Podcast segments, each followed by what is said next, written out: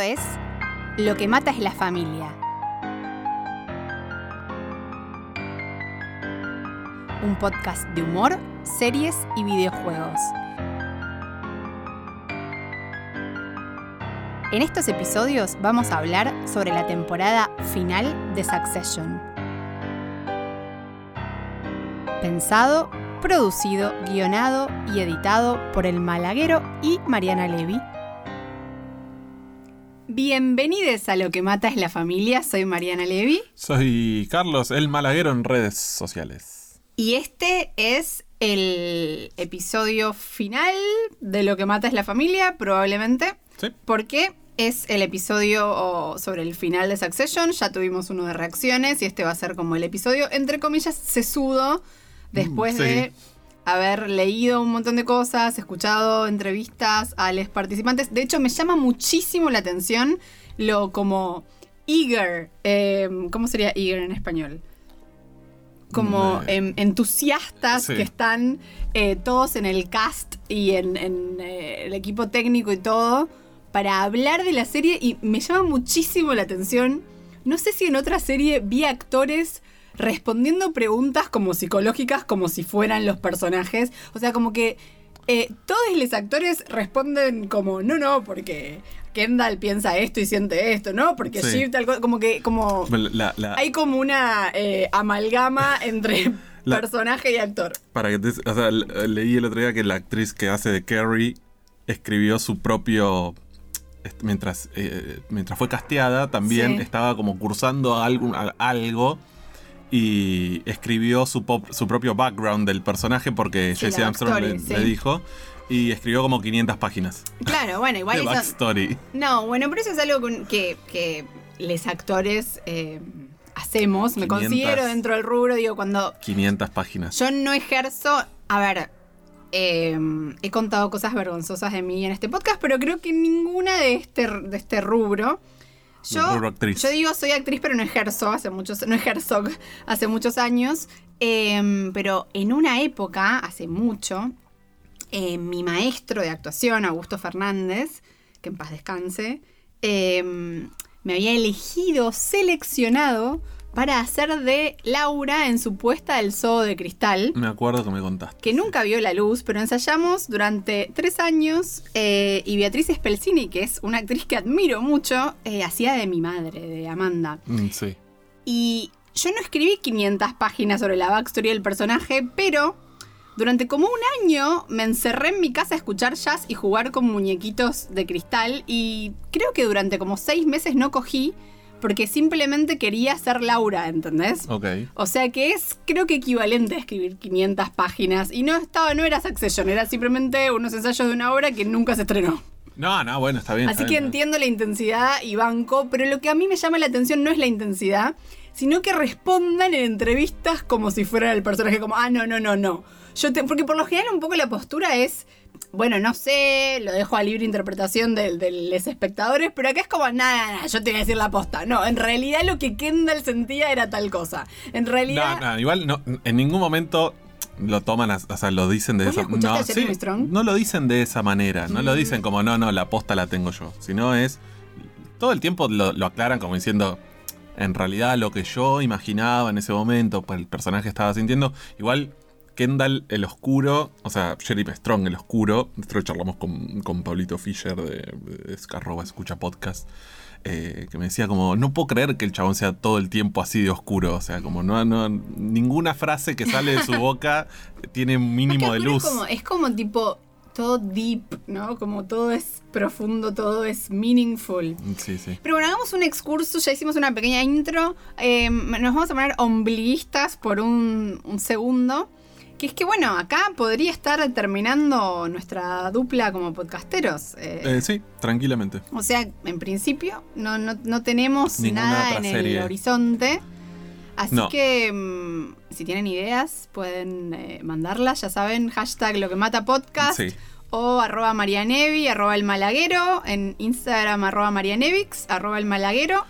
Eh, pueden... Sí, mandar sugerencias, sobre todo algo serializado, si quieren que, que- miremos y analicemos desde las perspectivas que nos Yo igual que nos siento que, competen. que necesito eh, un, un recreo.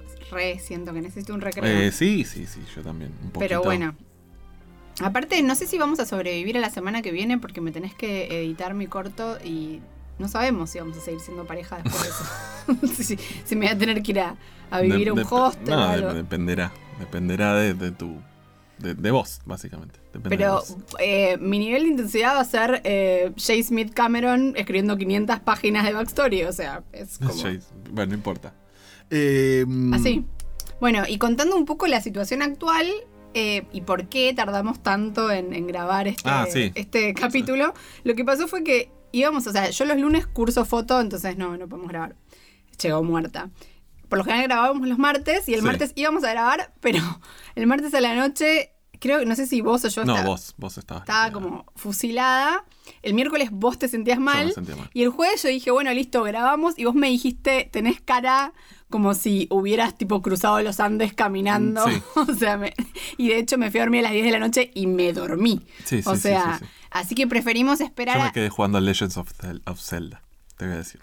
Preferimos, no sé qué es eso, eh, prefiero no imaginármelo. Bueno, hoy es un día especial porque nuestra hija, Antonia, eh, básicamente tiene como un campamento en el club. Sí. Eh, que las profes llaman clínica de sextobol, Sí. pero ella y las amigas llaman la pernoctada. Sí. Eh, que básicamente van A eh, dormir al club. a dormir al club y eh, hacer un, no sé, comer, merendar al otro Sí, día. básicamente vida de club Como en el 24 club. horas en el club. Y entonces Carlos y yo somos libres y estamos acá grabando Sí. relajades, más temprano que de costumbre y tomándonos un vino. Un vino y. O sea, eso es todo lo que tiene a favor. Todo lo que tiene en contra es que yo desde el martes, que no. O sea, hice los apuntes para el martes. Y. Y no te acordás de nada. Bueno, de hecho, yo tuve Lo tuve que tantas volver a leer ahora. conversaciones. O sea, escuché 250 podcasts porque Cero. todos los podcasts sacaron 200, o sea, como más y más episodios y más episodios. Leí entrevistas, leí eh, ensayos de eh, escritores del Writers Room sobre Claro. la escritura. Escuché entrevistas varias a Jesse Armstrong y a, mm, eh, a actores, eh, director, bueno, Sí, etcétera, sí. etcétera, etcétera. Leí opiniones y sobre todo tuve muchas conversaciones, algunas involuntarias, o sea, algunas de las que fui testigo en chats a los que perten- pertenezco Ah, y mira. otras que vi pasar por Twitter, o gente que, que mucha gente nos escribió. De hecho, no podemos creer la cantidad de gente que escuchó los últimos episodios. Sí. No solo la, que, la cantidad de gente que le dio play al episodio, sino la cantidad de porcentaje de gente que terminó un episodio que duraba Dos horas. Dos horas, o sea, realmente. Y al mismo tiempo, y esto la gente que me sigue en Twitter lo debe haber leído, eh, eso me, me hace creer que, bueno, que- la serie es un suceso, pero me doy cuenta de que vivo en un tupper porque el lunes llegué a, a la clase de foto y mis compañeros tienen entre 20 y 25 años, pero el profesor tiene mi edad. Sí. Uno de los profesores, el otro más. Y yo dije, che, ¿quién vio la, la final? La final, como La si fuera la final. final de la Champions. La final de Succession ayer a la noche. Y no solo no la había visto nadie, sino que nadie en la clase había visto un solo episodio de Succession. Y Sí. digo, y hay gente que mira cosas. Claro. Entonces dije, ah, listo, vivo en una especie de algoritmo donde como esa gente que YouTube le da como videos libertarios, videos terraplanistas, te sigue dando lo mismo, lo mismo, lo mismo.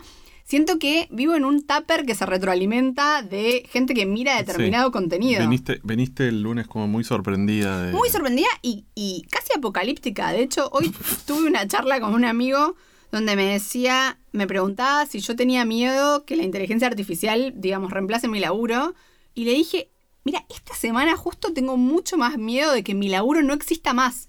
No de que lo reemplace la inteligencia artificial. Porque estos pibes los empecé obviamente a entrevistar. Como que yo no, no entiendo por qué no ven Succession. Le dije, pero che, al profesor le decía, se filma en fílmico. Tipo, ¿no te llama la atención, onda? Sos director de fotografía, es como Bueno, un pero si no la suceso. mira, no tiene, es el dato, es el No, dato no que le- se filma en fílmico, es muy. No, bueno, pero qué sé yo, una- no sé, no es normal en las series. No, no, igual yo. pero yo para, para, lo que me dijeron eso. mis compañeros es que les cuesta mantener la atención, o sea, como que no ven series eh, y no ven cosas de más de 20 minutos porque es como mucho, como que les cuesta mantener la atención. Eh, sí, sí, Con lo sí, cual sucede. yo creo que va a dejar de existir como... El, eh, el largo. Claro, va a dejar de existir el contenido como lo conocemos, tipo series, películas, todo va a morir en pos de No. cosas micro, no sé. No, es como que, no sé, digo, como cuando los... cuando Esta es mi postura apocalíptica de en esta semana. De esta semana, obviamente. Yo estoy de acuerdo, o sea, estoy de acuerdo que todo va a dejar de existir y vamos a... emborracharme y, y llorar. Bueno, dale. Termina el podcast entonces. ¿Para qué vamos a seguir hablando de algo que va a morir? Entonces, no, lo que digo es, yo estoy de acuerdo con una postura apocalíptica de eh, el paradigma se cae a un montón de niveles, más allá de la inteligencia artificial, sino por justamente la falta de atención del, del- del espectador ante cualquier suceso. Eh, esto sea una noticia o una serie o un partido de fútbol. Todo, todo ese paradigma que conocemos de la atención del espectador se va a caer. Me pasa a mí, digo, me pasa a mí de, de estar con el teléfono en la mano mirando Succession o mirando algo, mirando cualquier cosa con el teléfono en la No, mano. Succession no miras con el teléfono en la mano. Sí. Yo estoy tan concentrada. Vos que no estás me doy tan cuenta. concentrada que no das cuenta. Ahora, más allá de eso, y, y de que puede ser que tengan, te- que tengan razón, pero digo, alguna que otra serie o alguna que otra película no la miran con el teléfono en la mano. O sea, hay algo que siempre te lleva a llamar la, o sea, te llama la atención. El, no sé, el partido de Argentina contra cosas no lo vas a mirar con el teléfono en la mano. Algunos sí, algunos no. Eh, tiene que ver con un poco, bueno, esto de, de redes sociales y, de que todo sea un fenómeno social y, y- y estar, este FOMO, este fear of missing out, el miedo a perderse algo es, si no lo estoy compartiendo con alguien, no, no sucede. Digamos, esta cosa de, de, bueno, teorías de cosas. Ahora, a mí lo que siempre me llamó la atención de la industria que conozco recién hace un par de años, por justamente por transferencia tuya, digo, de charlar con gente, no, no de cosas que vos me cuentes, sino de charlar con gente de la industria, es justamente lo poco que están. Yo me lo imaginaba como un ambiente mucho más. eh, o sea, que consumía mucho más de, de- de lo que. No consumía droga, sino que consumía mucho más. Eso el- sí, eso, eso Claro. está bien checked. Digo, como que la gente de cine consumía mucho más cine, o, o la gente de series o de tele consumía mucho más tele de lo que realmente sucede en, en la vida real. Como que es como si yo te dijera un escritor que no lee libros para no contaminarse, o un, un tipo que quiere diseñar videojuegos que no, no juega videojuegos para no contaminarse porque tiene una visión Yo propia. creo que no es para no contaminarse, pero bueno, whatever.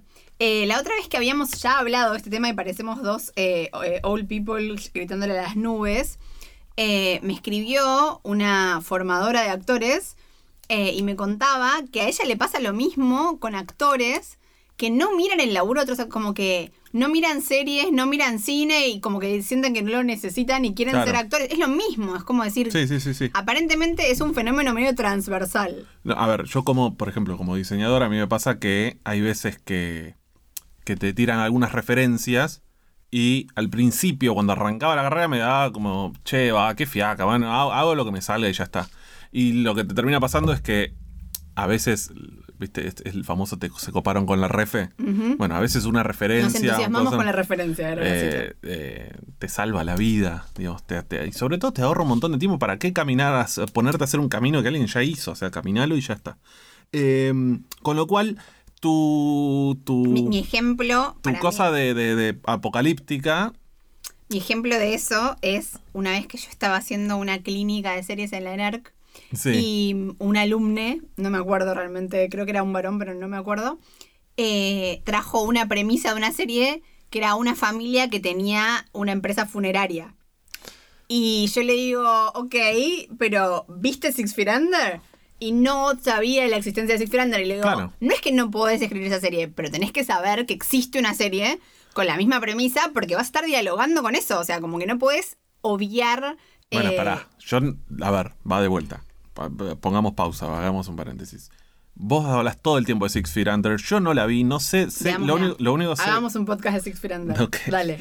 Lo único que sé que se trata es que hay una familia, eh, una funeraria y hay fantasmas o algo así. o No hay fantasmas. Ah, no- no imp- para que te des una idea, ¿entendés? Estás mezclando Entonces, series. Es una serie que probablemente, no sé si había terminado o no al momento en que el pibe te dijo esto, Sí, pero hay un montón de, o sea, hay un montón de producciones que son fundamentales o que hicieron un montón de caminos justamente por ser las, las nuevas, esta nueva época dorada de las series, un montón de cosas nuevas o, o de experimentos y demás. que, bueno, no se puede ver todo. Es como decíamos, esto, no, no me, no me va a Sí, alcanzar sí, el yo tiempo me para doy ver cuenta, todo. o sea, para mí la vejez es darme cuenta que así como lo- la gente que me formó a mí en cine y no sé qué, era como, ah, no, porque el cine de los 70 y yo decía, uff, qué embole. Me doy cuenta que cosas que yo vi como en tiempo real, tipo Six Feet Under, para mis alumnos deben ser como cuando yo escuchaba el cine de los 70, tipo, como yo, cuando yo le digo, no puede ser que no hayan visto Lost, no puede ser que quieran escribir una serie y no hayan visto Lost, es como que tenés que ver Lost, no podés no ver Lost y decir que querés escribir series. Pasa que acá el- el- el- la cantidad de tiempo es distinta invertir en mirar una serie que mirar no, total. una De peli. hecho, de hecho era, era una discusión que yo tenía con Gusto el tiempo, porque me decía, bueno, pero vos no podés tomar. Yo decía, bueno, mi corpus empieza en el, en el 99, digamos. y vos me decía, no puede ser, tipo, Claro, tenés que hay ver series- un montón de series que, que obviamente, y es verdad, y incluso no solo la cantidad de tiempo, sino que conseguir el material no es tan sencillo. No. De, es- De hecho, esta esta semana cerró. cerró porque- Sí, yo, yo tenía ganas de, de sacar una fotito que lo tengo como en mi, en mi coso de favoritos de Favorito. RC. ¿Y cuántas cosas nos ha, nos ha dado en la vida? Sí. Bueno, vamos a Succession. Incluso videojuegos. Eh, vamos a Succession, dale, vamos a, a Succession. ¿Por dónde, por dónde Pero bueno, que nos manden, que nos manden, más allá de que este sea nuestro, entre comillas, último episodio, que capaz venimos con algún especial después sobre Succession, mándennos Sí. eh, ideas para futuros podcasts. Ah, y lo digo ahora porque siempre lo digo al final y siento que capaz hay gente que no lo escucha, que eh, voy a estar dando dos cursos presenciales de series próximamente, uno de adaptación de libros a series o pelis Sí. y otro de eh, historias basadas en hechos reales. Que Succession es un poco, o sea que capaz puedo hablar de Succession, porque está basado en los Murdoch, o sea, creo que, Sí. que algo puede... ¿No? Como que es una especie de cruza entre adaptación y basado en hechos reales. Pero bueno, voy a Ah, estar dando esos ok. cursos en el laboratorio de guion, así que si a alguien le interesa, Bien. pispee la página del laboratorio de guion y nos conocemos y nos abrazamos y todo eso y tomamos mate. Ok. Bueno, eh, entonces, eh, hechas esas intros que hicimos, vamos a hablar del episodio final Propiamente de, dicho. de Succession. Arrancamos con eh, la escena de Kendall contando los votos, básicamente, ¿no? Como diciendo, bueno, tengo a este, tengo a este, tengo a este, y el equipo diciéndole, eh, me parece que no. Podríamos decir que es como, ¿viste que en un momento la Serenísima sacó esos quesos que eran corazón de horma? Como no tiene ninguna de las cosas que no querés del queso, como la parte de más de, de afuera, la costra, corazón de horma, como puro quesito del medio. Sí. Para mí, eso de contar los votos y las cosas de la junta y hay que definir es como el corazón de horma de Succession. ¿Por qué? Sí, porque sí, porque los mejores episodios de Succession tenían que ver como con eso, con esta cosa de, bueno, hay que votar, como el Ah, ¿sí? episodio que Kendall viene corriendo, llega tarde, ¿no? Como... Yo no lo que recuerdo jun- eso como lo mejor. Para mí sí, cuando están como tratando de convencer a uno, convencer al otro. Claro, o sea, justamente cuando están tratando de ver la Succession. O sea, le- propiamente dicha, porque ahí se está votando la Succession. O sea, es- a eso nos estamos refiriendo. Sí, sí, sí. Yo pensé que te referías a, bueno, la, la intriga del, del- del- como de los demás. No sé, como el, el- el voto propiamente dicho. No, y no el- es como decir, bueno, a ver quién va a si, Claro. si tal va a ganar o tal mí, otro, como sí. juntar apoyo. particularmente a mí personalmente eso no, no, o sea, como que lo que yo tengo en la cabeza en ese momento es, esto ya está resuelto, o sea, los escritores ya lo resolvieron en su cabeza, entonces no tengo por qué llevar en cuenta quién es quién y quién va a votar a favor. De hecho, en, ese, en, esa, en esa primera escena hacen un montón de menciones a nombres que no tengo ni idea quiénes son.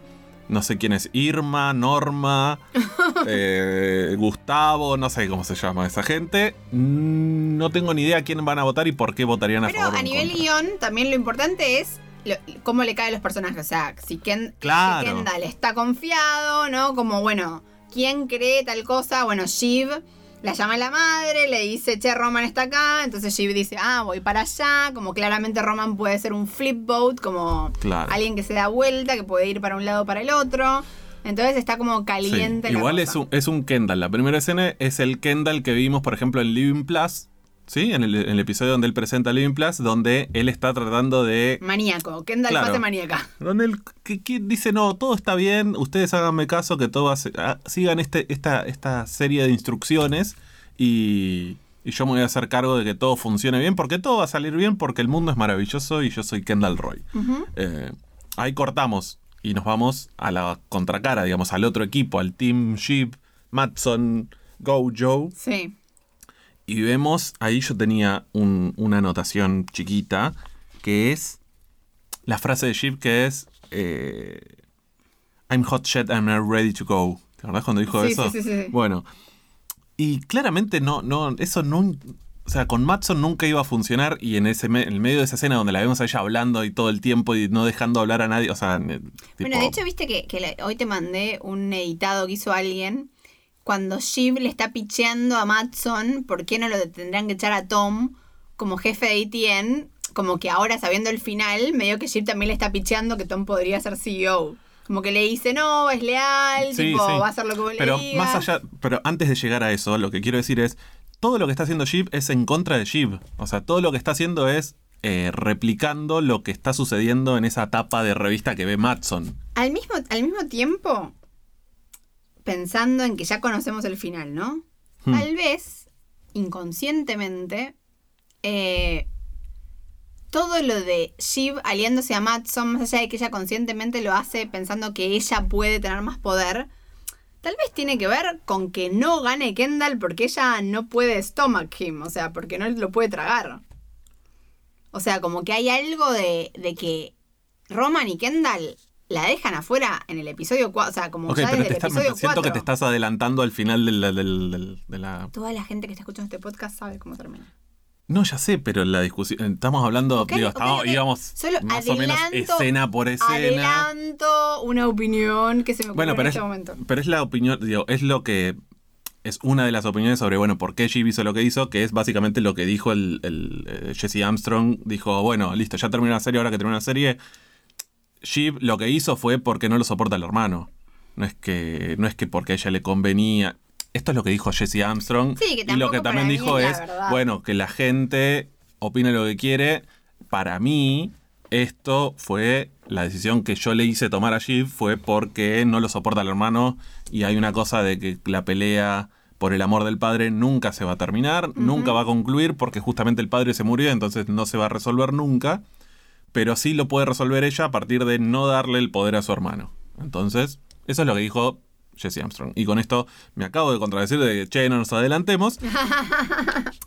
Pero lo que, nada, lo que a mí me, me quedaba eh, como, como duda es, Matson, más allá de que Matson es un misógino, una, una persona horrible, una, o sea, un, un- un Elon Musk hecho Mucho más lindo. mucho más lindo, eh, digo, la actitud de, de Sheep, sea, pero en este caso, digo, por eso digo, más allá de que sea misógino, digo, sea varón o sea mujer, Sí. una actitud donde todo el tiempo estoy tratando de, de contarte todo lo que vamos a hacer porque yo soy lo, lo mejor que te está pasando en este momento, porque yo tengo los votos y yo- quédate tranquilo que yo lo voy a organizar. Con alguien como Matson, que no es una persona, no es un, un, un- un cualunque, digamos, es Sí. un, un, un tipo que tiene Sí, una un empresa que te va a que comprar. básicamente, digamos, claramente por lo que dice Eva, el talento de Matson no es eh, Codear, claro. programar, que no sabemos si lo hace o no lo hace, pero en principio no sería su mayor talento, sino que su mayor talento es justamente semblantear a la gente Sí. y poder eh, venderle hielo a los- a los esquimales. Sí. O sea, entonces me parece que ahí sí Shiv. Y en ese sentido me parece que por ser Nepo Babies, nunca tuvieron que. eh, digamos, que, que el que no llora no mama, o sea, como Claro. nunca tuvieron que realmente ganarse algo y en ese sentido hay algo de esto y que siento que yo veo todo el tiempo una relación porque no puedo dejar de pensar que son ingleses escribiendo sobre Estados Unidos y todo eso, como que veo una relación entre lo monárquico inglés y lo que están diciendo acá sobre estos pibes, ¿no? Sí. Y más aún, Me gusta eso, me más gusta. aún fundamentado por la, la gran frase Sí. de Kendall de I'm the firstborn son, digamos. I'm the eldest boy. O sea, el nivel de Boy Que mucho y que, peor. y que Sheep le dice that's not true. O sea, de hecho, si fuera The Crown, no. Sería Connor definitivamente. Claro. No importa si la, mujer la mandaron a... a un- pero para déjame terminar la Sí. idea. Entonces, me parece que hay algo de esto, como de la, de la monarquía y de- de- del derecho divino, ¿no? Como de la sangre azul que estos pibes tienen. Que entonces, de, de hecho, viste que, que mm, Jesse Armstrong usa una, una palabra para describirlos a ellos que son los princelings o algo Sí, así. princelings, los princelings, buenísima. la, palabra con- como una palabra medio inventada para describir a, al The Kids. Y que hay algo donde estos princelings en algún punto son gente que, que no entiende lo que... co- Como que va por la vida creyendo que estamos en 1600 y tienen el derecho divino de algo, como que Dios les debe algo a ellos mismos. Claro. Y entonces cuando Shiv dice esas cosas, es como que da vergüenza ajena, porque no digo que uno no pueda pichearse a sí mismo como, che, tengo confianza en mí misma y te digo, no, che, yo soy la mejor guionista Claro, claro. para este laburo porque yo lo puedo hacer y lo que sea y soy hot shit y lo puedo decir y que eso sea un buen pitch. Pero cuando Shiv lo dice, no es un buen pitch. No, no, no, Porque lo que está diciendo es completamente vacío, no tiene ningún fundamento y ni ella se lo cree. Como que hay algo donde ella está mostrando inseguridad en eso más que seguridad. Yo no estoy tan seguro de que no se lo cree ella, ¿eh? Yo la he visto, o sea, verdaderamente convencida. Cuando, digo, la primera conversación que tienen con Matson, ¿te acordás? En el, en el spa. Ahí sí, Claro. ahí sí ella está, está Viste segura. que el tono era. Ahí ella está segura, pero ahí ella está haciendo algo donde está haciendo lo que ella sabe hacer, Claro. que le habla de eh, cómo, cómo comunicar, ¿no? Como una serie de cosas, que es lo que ella sabe hacer. Sí, totalmente. Pero cuando ella dice que, que ella tiene que ser la CEO porque ella es hot shit y no sé qué, bla, bla, bla, yo creo que ella, deep down, no cree que es la mejor persona para el trabajo. Tampoco Kendall, pero probablemente, digamos, si le dan, eh, viste como eso cuando viene Tony Kama y no- Tony Kama. Tony Camo Tony Kama es buenísimo. es como una versión porno. Viene tu Sam, To Sam, sí. eh, viene tu Sam y dice la frase de René Laván, no se puede hacer más lento. Claro. y hipnotiza a alguien que dice toda la verdad que ni, ni a sí mismo se, se Sí. confiesa. Para mí, Shiv diría que Jerry es la mejor persona para el trabajo. Totalmente. Entonces, como ella no cree que ella es la mejor persona para el trabajo, es como que ella le está diciendo eso porque quiere que sea ella, Eh, claro. digamos. Pero me parece que justamente esa Shiv que vemos en Noruega, cuando le dice, no, tenés que hacer esto y no sé qué, ahí ella está en un territorio que ella sabe. Ella sabe lo que hacer. De hecho, cuando le dice, este es el momento para sacarlo de tus malos números, no sé qué, está bien lo que dice, Está- porque ella bien. sabe de eso. Claro. Pero ella no sabe ser la CEO de una gran empresa. O sea, Kendall tampoco, digamos. Ninguno de los dos es el- la mejor persona para el trabajo. Eh, no, no, no. Ninguno de los dos es la mejor persona para el trabajo, pero Kendall tiene más experiencia adentro de esa empresa, por lo cual, digo, podría ser una opción.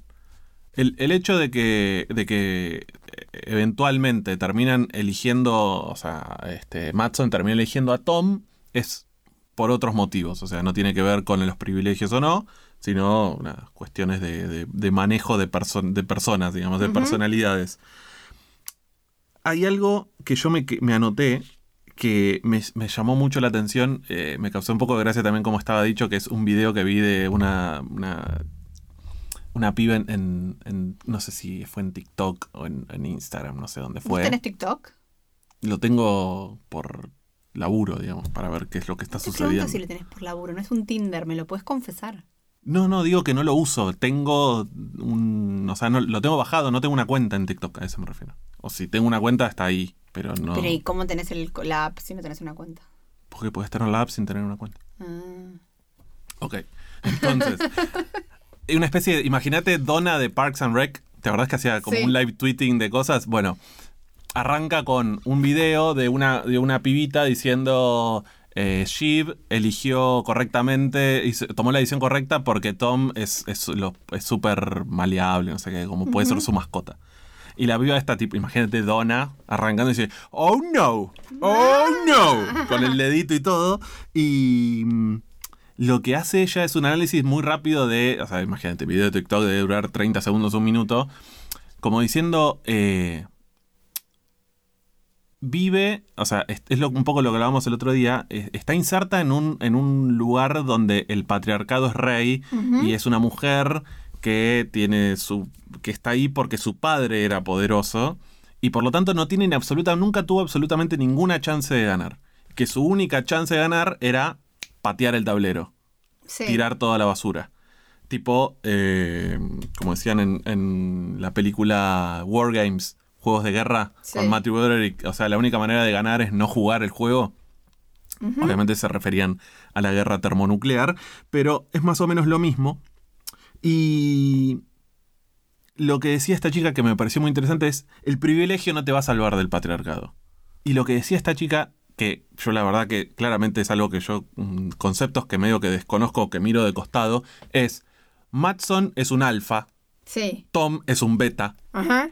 y claramente eh, Sheep, por más alfa que sea, mujer, mujer alfa, cualquier macho beta en un, en un patriarcado, o por lo menos en este, de, de negocios y demás, cualquier beta le gana a cualquier mujer alfa.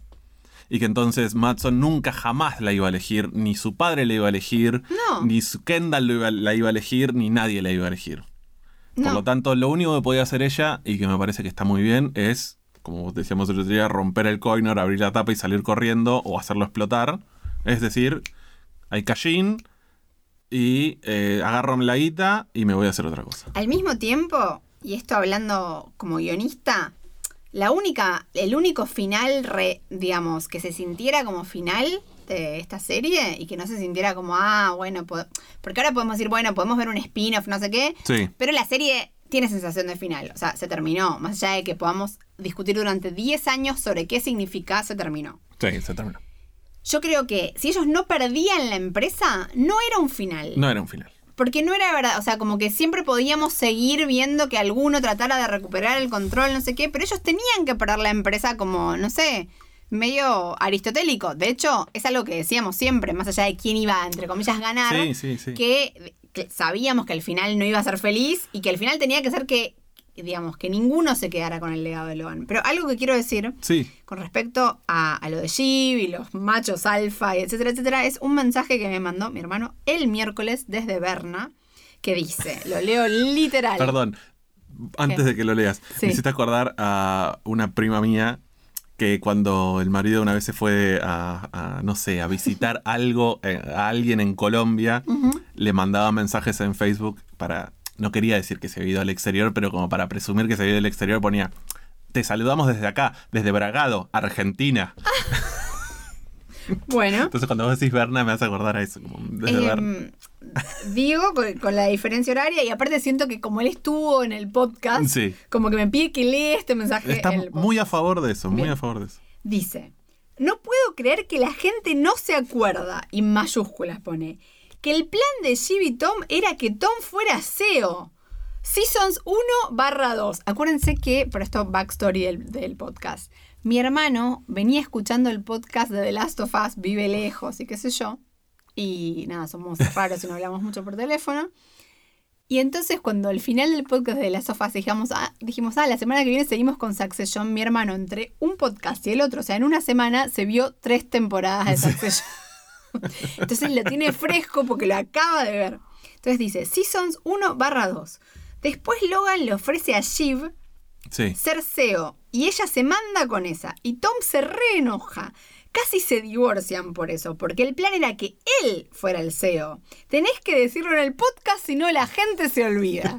Sí. Así que bueno, cumplo No, no, está bien. con decirlo en el podcast. Es un buen dato eso. Claro, ¿eh? pero está bueno, como, como decir, bueno, no es que de repente esto es algo completamente out of character, y aparte si sabemos que la temporalidad, como dijo Carlos, de la serie es muy acotada. Corta, es un año. No fue hace mucho No, no. esto, que para ella era un plan potable, justamente porque en ese momento no tenía un delirio de disforia de género en el sentido de, digo disforia de género irónicamente, como diciendo disforia de género de no entender que vivimos en un patriarcado y que hay cosas que no están, como que a nosotras nunca nos van a pasar porque, what the fuck, el juego está Arreglado. completamente arreglado en contra nuestra y que entonces que tal vez ella veía como que, digo, hay gente que dijo, ay, el final es Lady Macbeth. Yo no lo veo como Lady Macbeth porque no siento que, digo, en Lady Macbeth la que está decidiendo es Lady Macbeth, no la que mueve los hilos es Lady Macbeth.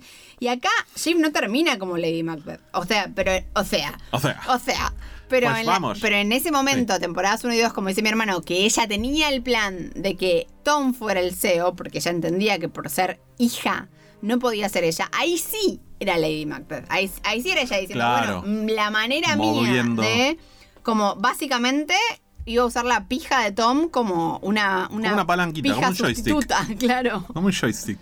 Claro. Em, nada, después vamos a seguir con, con la decisión de Shiv. yo lo que quiero decir, vam- vamos mechando. Sí, sí, sí, dale, dale. dale. Algo que quiero decir sobre el final, porque la vez pasada, en el, en el episodio de primeras impresiones, yo dije que, bueno, que, que me había parecido un final correcto y todo, pero que no me había parecido como épico. Y sigo opinando lo mismo, sobre todo porque, y acá me van a tirar con de todo, de hecho hoy tuve una charla con mi amiga Esther Feldman, que después voy a contar eh, lo que, me- lo que me- ella me decía. A mí lo que me pasó con el final, pensándolo, dejándolo reposar una semanita, Sí, es que siento que no tuvo, para mí al menos, de una manera emocional, salvo la imagen esa del final de Shiv y Tom y las manitos, ninguna escena verdaderamente memorable. O sea, siento que los finales de series que, que a mí yo dije, uff, me volaron la cabeza. The Americans es clara. The Americans y, y Six Feet Under diría que es como los ejemplos. Tienen al menos sí. una secuencia que yo diga, ah, listo, esto, toda la serie valió la pena por ver esta secuencia y no la podés entender si no viste toda la serie y tiene un valor afectivo, emocional y no sé, no quiero spoilear porque hay mucha gente que probablemente no la vio y realmente se sienten en un vacío en sus vidas, vayan a ver The Americans, vayan a ver Six Feet Under. Eh, sí, The Americans, está bien. Eh, el final de The Americans, la escena, la escena, digamos, la secuencia del tren, es algo que voy a recordar toda mi vida. Digamos, no hay manera que yo me olvide como la huella emocional y estética que dejó esa secuencia en mí. O sea, Sí. y elevó la serie a otro nivel. Lo mismo que el famoso final de Six Feet Under con esa secuencia final donde, no es spoilear, pero la serie termina, digamos, siempre se, se menciona a Six Feet Under como de los mejores finales de series de la Y historia. capaz que entonces no le spoileé. No, porque no es que estoy spoileando. O sea, no te voy a decir qué es lo que. O sea, voy a decir formalmente ok, qué ok, es. ok, ok.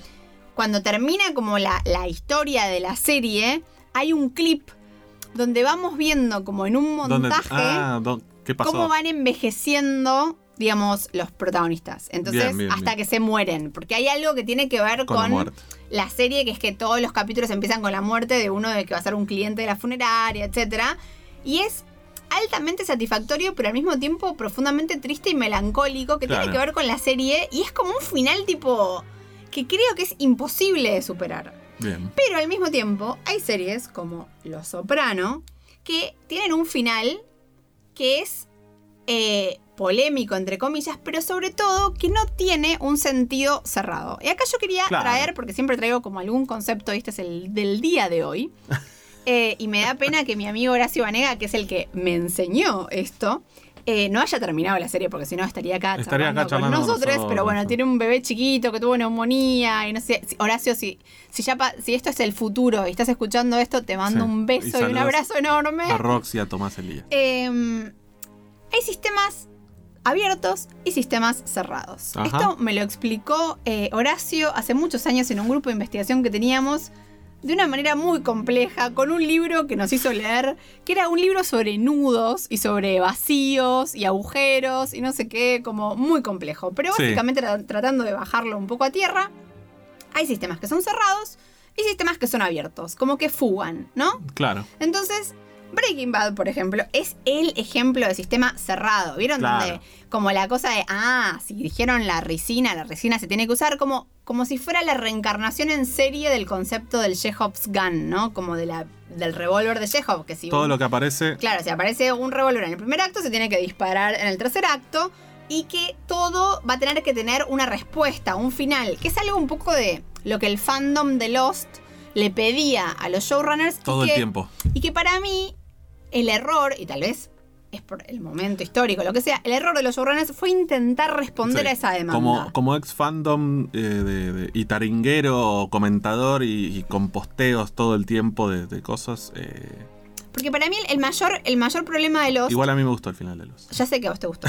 Pero yo analizándolo formalmente, como en este concepto del Sí. sistema abierto, sistema cerrado, yo creo que el, el- el mayor error fue que ellos, sin saberlo tal vez, construyeron un sistema abierto Abiertísimo. y quisieron dar un final como si fuera un sistema cerrado. Total. ¿No? Como tratando de darle. Porque la gente le decía, me tenés que responder, me tenés que responder. Y es como, no, no te tiene que responder, porque todo lo que te gusta de la serie es que no te responda. Entonces, Breaking Bad, ejemplo de serie super aristotélica, sistema cerrado, ¿no? Como que todo dialoga consigo mismo y empieza y termina y como que no, Sí. no hay fuga. el, el otro, el, el extremo opuesto sería Mad Men, que es el sistema abierto. Sí. Y para mí la, la escena que yo siempre uso como para ejemplificar esto es uno de los primeros episodios de la, de la primera temporada Sí. que eh, hay, está el cumpleaños de Sally Draper, que es todavía muy chiquita y todavía no Es protagonizó Sabrina. Y eh, Betty Draper le pide a Don que vaya a retirar la torta. Y que ya encargaron, Se qué sé yo. Y entonces está todo el cumpleaños, no sé qué. Y Don va a buscar la torta. No vuelve, no vuelve, no vuelve. Como que es toda una situación, qué sé yo. Bueno, tienen que soplar las velitas sin torta, como bla, bla, bla. Y al final del episodio, lo vemos a Don en un auto al borde de las vías del tren. Digo al borde, que eso ya es una interpretación, pero al lado de las vías Al del lado de tren. las vías del tren. En el auto, con la torta en el asiento de atrás. O sea, como que la fue a buscar, pero por alguna razón no la llevó. Y mirando el tren, y de repente vuelve a la casa y vuelve con un perro. Sí. ¿no? Entonces, pues dije, what the fuck? O sea, ¿qué le pasó a este señor? Y yo tengo un montón de interpretaciones. Pero probablemente otra persona tiene otras y ninguna es más válida que la otra, porque la serie nunca me va a responder y de hecho jamás John Hamm, ni Matthew Weiner, ni nadie, al- como hacen eh, este- esta gente moderna de Succession, nadie va a venir a decir, John Hamm no Esto- va a venir a decir, no, no, porque lo que le pasaba a Don Draper en ese momento, ni en pedo, justamente porque hay algo donde como que es una serie muy que se jacta de ser de autor, no nos van a responder qué No, mierda le pasó a Don. Draper. ¿Cuál fue? ¿Qué, qué le pasó? ¿Por qué no llevó la torta? ¿Por qué volvió con un perro? No, no sabemos, pero al mismo tiempo hay algo de eso que resuena como verdadero, pero que podemos Sí. discutir de acá al pasó en el 2050. ¿No? ¿Qué le pasó? Y de hecho, bueno, el final de Mad Men, en ese sentido también. Y el final de Los Soprano, por más de que en sí no es una serie tan, tan abierta, pero el final apuesta Sí. a que, digamos, más a la conversación que a decir algo, ¿no? Como Claro. más bien está diciendo algo so- sobre el medio, El, el- sobre cómo terminar una serie. Claro, o, o también, digo, que el- el mensaje sea, bueno. Hablen, hable, discutan. claro. Y en ese El- sentido, lo, lo sí. que me parece que está bueno del final de Succession es que es un final abierto. Abier- abierto como sistema abierto, no final abierto. No es un No, final no, abierto no en el sentido que termina, claramente, ¿eh? no es que no sabemos lo que pasó. Pero abierto Del sistema. con de- re- de- del sistema, con Claro. respecto a las motivaciones de los personajes, ¿no? Totalmente. A por qué hacen lo que hacen, a, por- a en qué momento toman la decisión. Y lo podés ver y justificar y, eh, como re eh, verosímilmente de que es en tal momento y es por tal cosa y podés escribir todo un ensayo al respecto. Y yo te puedo escribir un ensayo diciendo completamente lo contrario y ambos son válidos. No hay uno más válido No, que el otro. Entonces yo voy a defender lo que yo pienso. Pero al mismo tiempo no siento que sea más válido que lo que dice otra persona. Totalmente. Y siento que ese es el valor del final de Succession.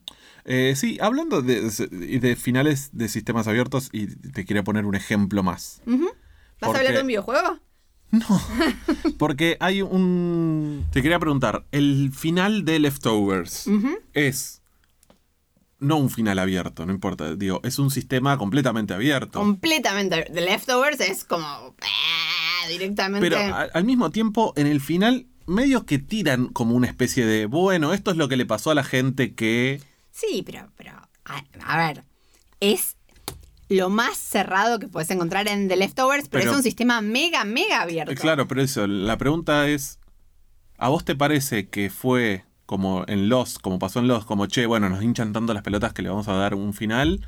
No. ¿O una No, respuesta? para mí, para o- mí eh, m- murieron en su ley. Ok. O sea, yo creo que justamente, y para mí todo Leftovers es un mea culpa de Lindelof de lo que fue Lost. Claro. O sea, es Lindelof en pija diciendo no pienso responder. De hecho, cuando yo me acuerdo cuando una vez estábamos yendo a Bragado, Hmm.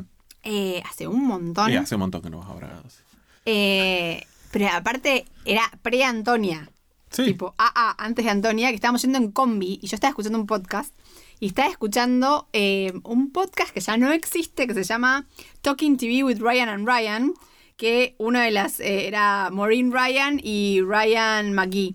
Que Maureen Ryan acaba de sacar un libro que es bomba, eh, que sale ahora primeros días de junio, sobre eh, abusos Ah, en- Hollywood tremendo, que hay un capítulo sobre Lost. Nada, cierro paréntesis. Sí. Y en este podcast hablaban de que había salido esta serie de Leftovers y que eh, básicamente estaba basada en la novela de Tom Perota, de Leftovers, eh, que la otra vez hice un hilo sobre cosas basadas en, en- en Sí. libros y me olvidé de agregarla. Y que ya Lindelof había declarado, para que no le hincharan las pelotas, Que nunca. que, digamos, la premisa de la serie es que el 5% de la población un día desaparece y básicamente toda la serie y la novela es sobre qué pasa con el, con el La mundo gente. después de eso. Con los que se Y aclaraba Lindelof, como lo primero que aclaraba es, nunca vamos a responder por qué. Nunca vamos a responder qué pasó con Sí, esa sí, gente. sí. La serie no se trata de eso, la novela no se trata de eso, no me pregunten por qué, porque no lo sé y no lo vamos a responder. Sí, pero y sin em- por eso digo, porque yo vi, vi toda la serie con sabiendo eso.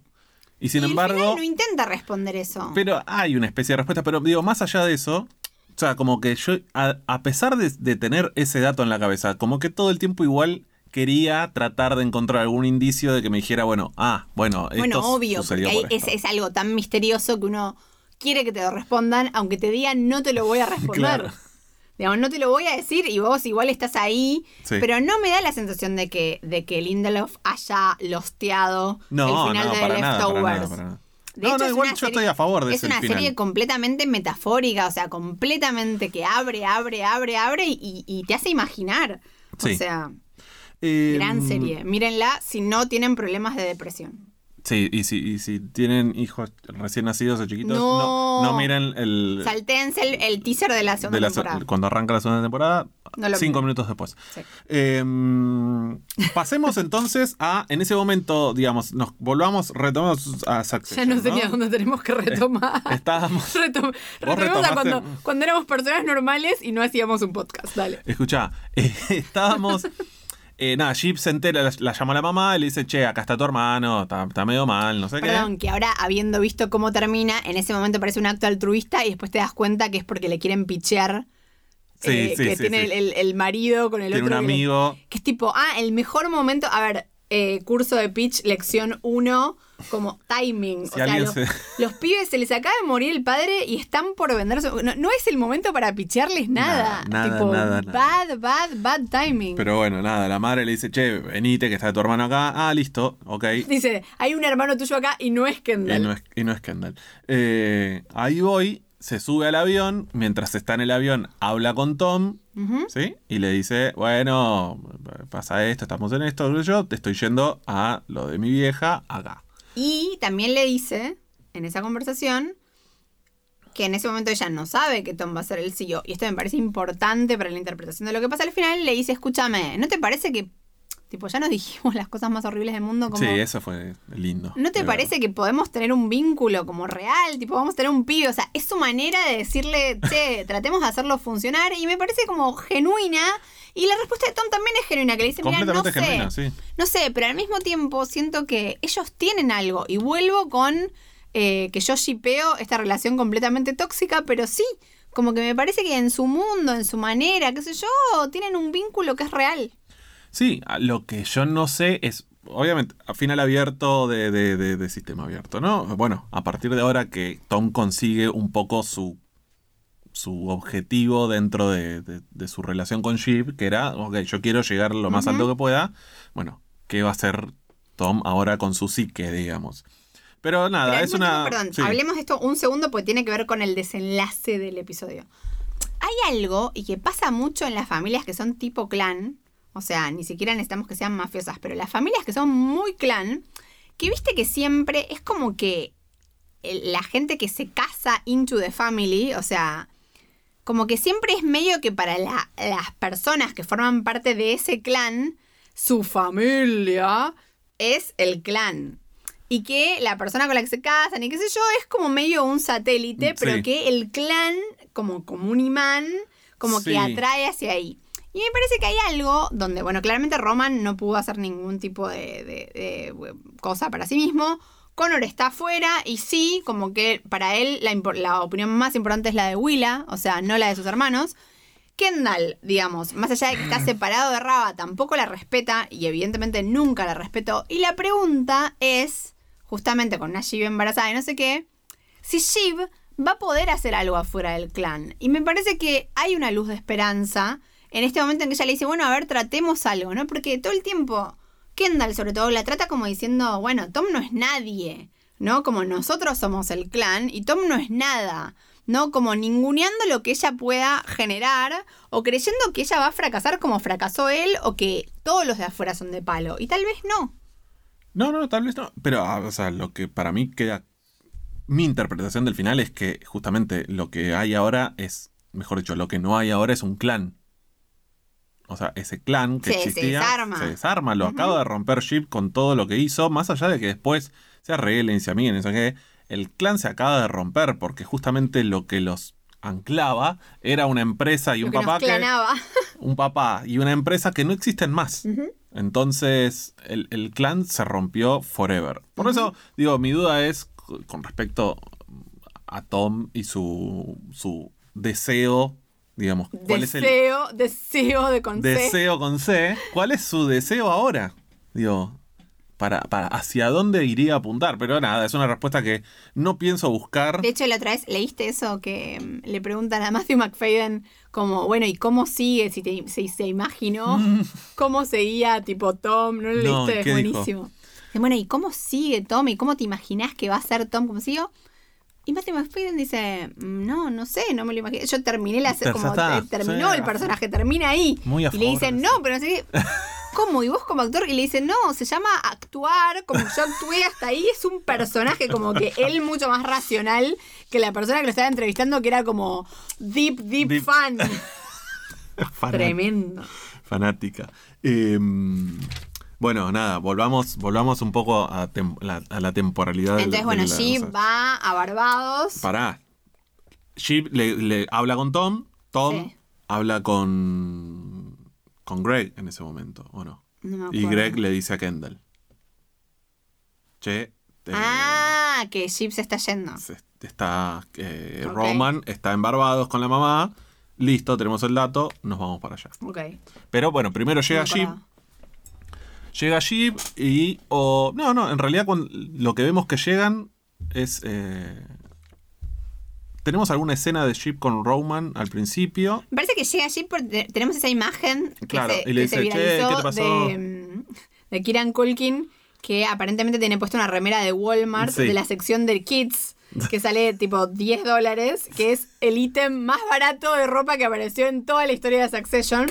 Y de hecho a Mark Mylod le preguntan en una entrevista tipo, ¿cómo decidieron eh, que usar esa remera de, de Walmart, no sé qué, para Roman? Y Mark Mylod dijo, ah, no, no tenía idea, yo pensé que era una remera realmente cara, como que Genial. Aplausos a la vestuarista. o completamente me parece un gran, eh, porque aparte la gente lo que interpretó de que fuera una remera de Walmart era que Roman completamente ido después de que lo fajaran y qué sé yo, se fue para ahí como mo, Mm, eh, y entonces le compraron una ropa en Walmart. Genial. Me parece espectacular. Y bueno, nada, tienen o sea, toda, toda la parte de Barbados, que por, por cierto fue lo último que se filmó del- de la serie. Eh, digo, terminaron de ahí, cerraron todo y cada uno se fue a su casa. Sí, que de hecho es algo que me hizo enterarme a esta altura, después de haber tenido, perdón, mi vida, perdón, estoy cortando un quesito y tiene un papel de aluminio y acá me mira el editor con cara de, qué terrible Dejá de lo que me hacer estás ruido, haciendo. por favor. Bueno, Bueno. dale, vamos. Digo que Esto no se corta, esto no se no se corta, pero el queso sí lo corté. Ahora cuando lo agarre también va a sonar el aluminio, como en el cine cuando estás abriendo los, los cositos. ¿Qué, qué, qué? que hace ruido. Está. Bueno, em, digo que esto me hizo enterarme ahora de que filman en orden. O sea, de los lujos que se dan esta gente como de, de favorecer la actuación. Otro, además de filmar en fílmico y darles tiempo y hacer plano secuencia y que los actores sientan, no sé qué, es que filman en orden. Sí. Y que esta fue una de las pocas veces que eh, rompieron esa regla por una cuestión de que se tenían que ir a Barbados y qué sé yo. Y aparte decían que les parecía como demasiado triste terminar de filmar con esa escena de Kendall mirando el, el- el- río. río y que era mejor terminar con esto un poquito más arriba. Em, bueno, eso, y que, que me, me hizo pensar en Claro. también que las actuaciones value. están tan bien. Digamos, filmar en orden, obviamente, más allá de que son Ayuda. profesionales, ayuda un montón. De hecho, otra serie que les tiro el dato que se filmó en orden y, y justamente es una serie conocida por la química entre sus protagonistas y por qué bien que están las actuaciones, es Normal People. Se filmó en orden. ¿Cuál es Normal People? ¿No la viste? Ah, perfecto. La que saltó a la fama Paul Mezcal. ¿Quién es Paul Mezcal? ¿Vos estás en Twitter? Tipo, aparte de. O sea, entiendo que tengamos algoritmos diferentes, pero. ¿Quién es Paul Mezcal? El, el actor que se está sexualizando más en el último, no sé, año y medio. Ok, ok. El de After Sun, After Sun, ¿escuchaste? Sí. Bien, el protagonista. Perfecto. Ok. Ya lo tengo, ya lo tengo. que eh, suena para ser eh, James Bond. Ah, ¿ves que sabías? Eh, no, lo acabo de inventar ese dato. en fin. eh, a ver. En, en el medio de que ellos están embarbados ocurre la reunión Tom Matson, ¿no? Claro, sí. Porque es lo que desencadena la, El llamado de Greg. el llamado de Greg. Que se, todo en ese mismo momento, ¿verdad? Ahora, yo quiero ir a esa reunión Sí. Tom Matson. Ajá. Me parece como el ejemplo perfecto. O sea, si alguna vez alguien tiene una entrevista de trabajo, no importa el nivel que sea, es como.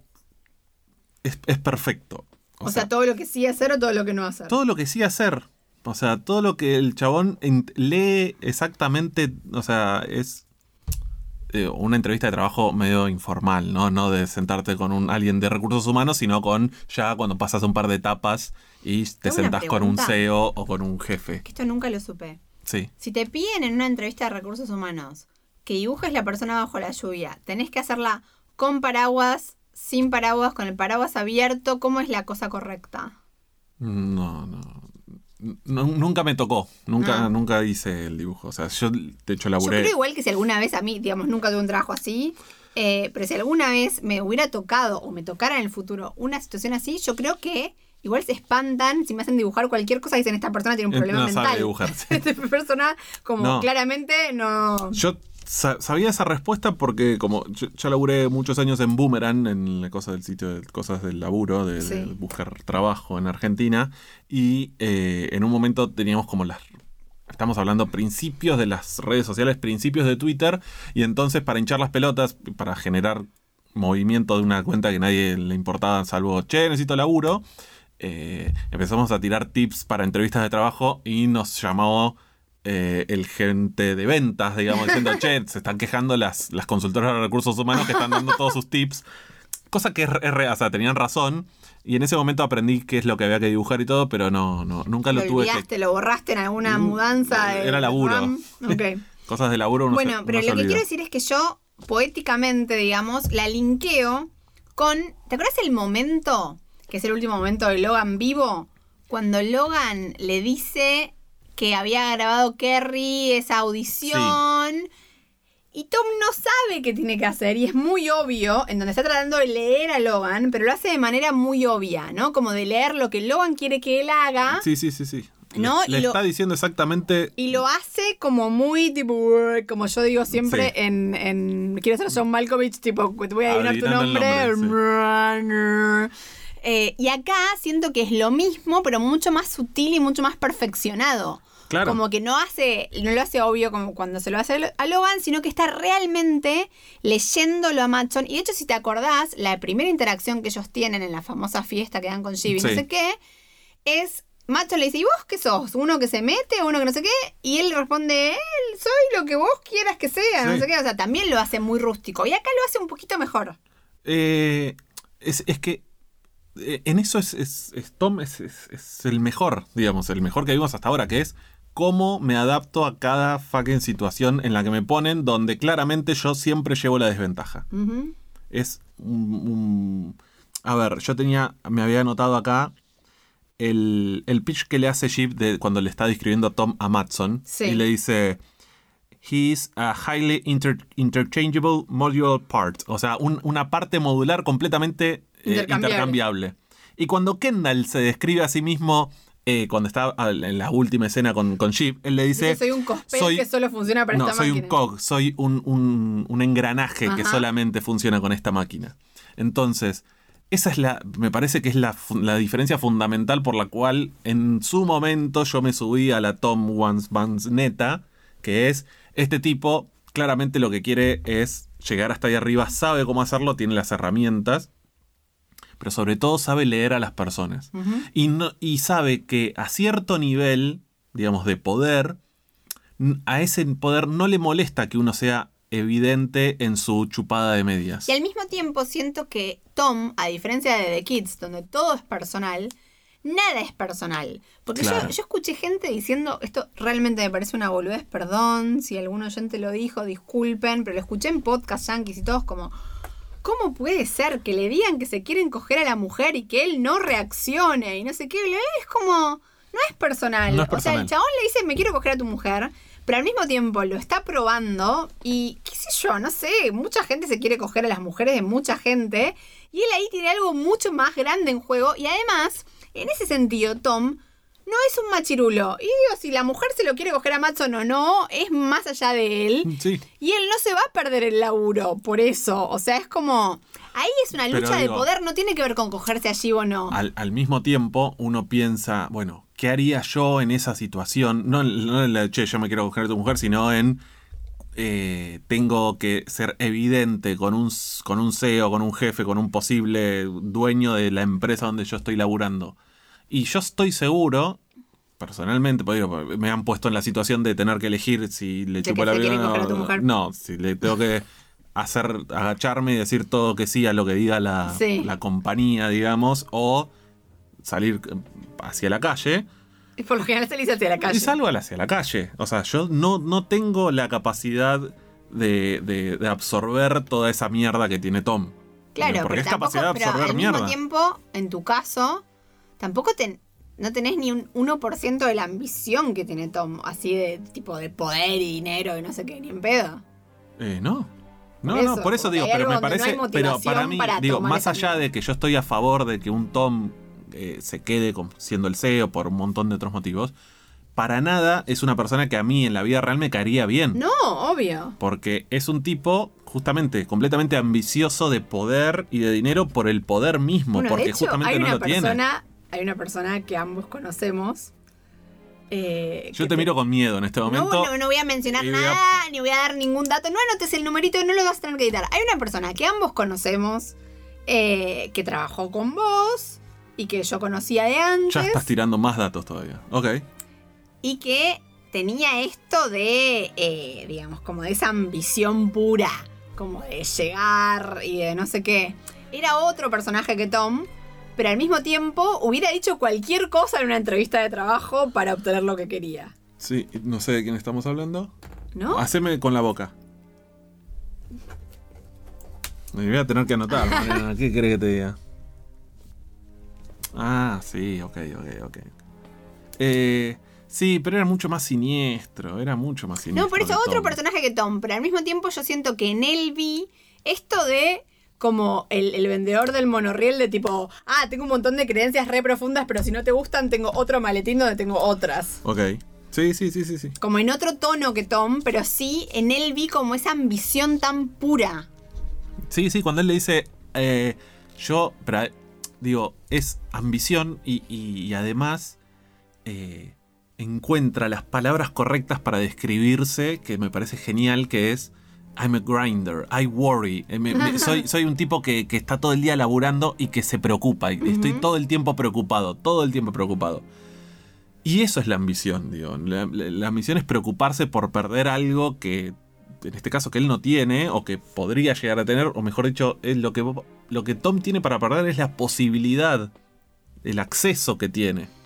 Eh. Y me parece que el que lo explicite así a un tipo que justamente puede decidir con un dedo si él se queda o se va.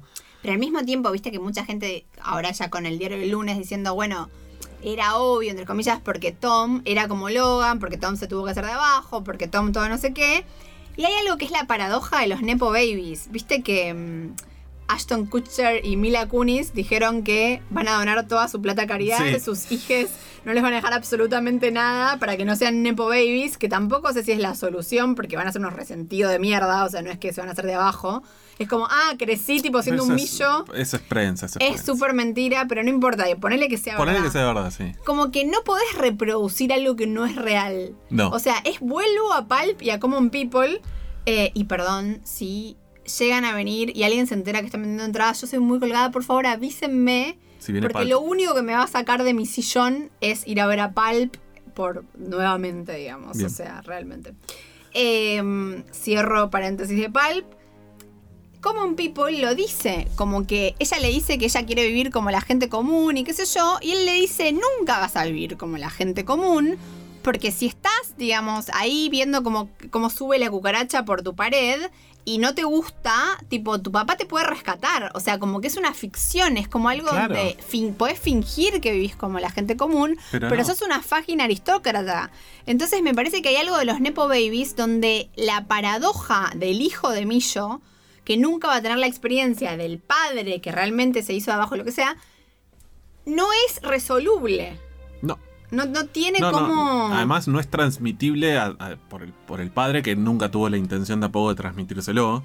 Claro, pero, aún- algo de si saber el- valor del dinero. Digamos, Tom sabe lo que valen las cosas. Cuando Sí. él, en el capítulo 1, en el piloto, le regala ese reloj carísimo, no sé qué, como que es tipo, ah, bueno, ¿cuánto voy a gastar en este regalo, no? Sí. ¿Cuánto, no sé qué? Pero, ah, digo, al mismo tiempo hay maneras, no sé, digo, ya no- no- nos vamos a meter en métodos de crianza y qué sé yo, pero no sé, a mí, me- hablando de anécdotas, ah, vos decías Ashton Kutcher y, y Mila Kunis diciendo vamos a donar todo.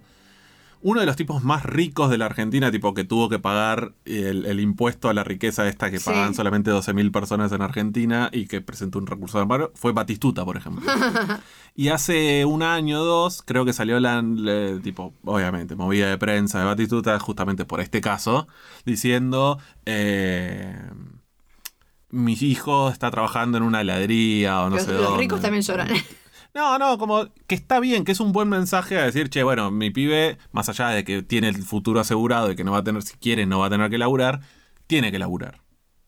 Y digo, son dos, son dos corrientes, digamos, más allá de que el pibe eh, Es una sabe. foto op, lo pusieron a hacer un helado, le sacaron No, una foto. no, porque después estaba el pibe y tiene redes y el chabón. digo, Y hace bien los helados. Hace bien los helados, tira el, el cucurichito, la lluvia de chocolate, las chispas.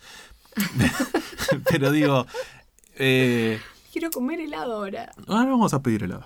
Eh, total, Antonia no está, así que podemos pedir A todo el helado. tenemos, sepan, perdón, el amor que tenemos por nuestros oyentes y por este podcast, que tenemos hace, que no, no puedo decirlo. No puedes decirlo.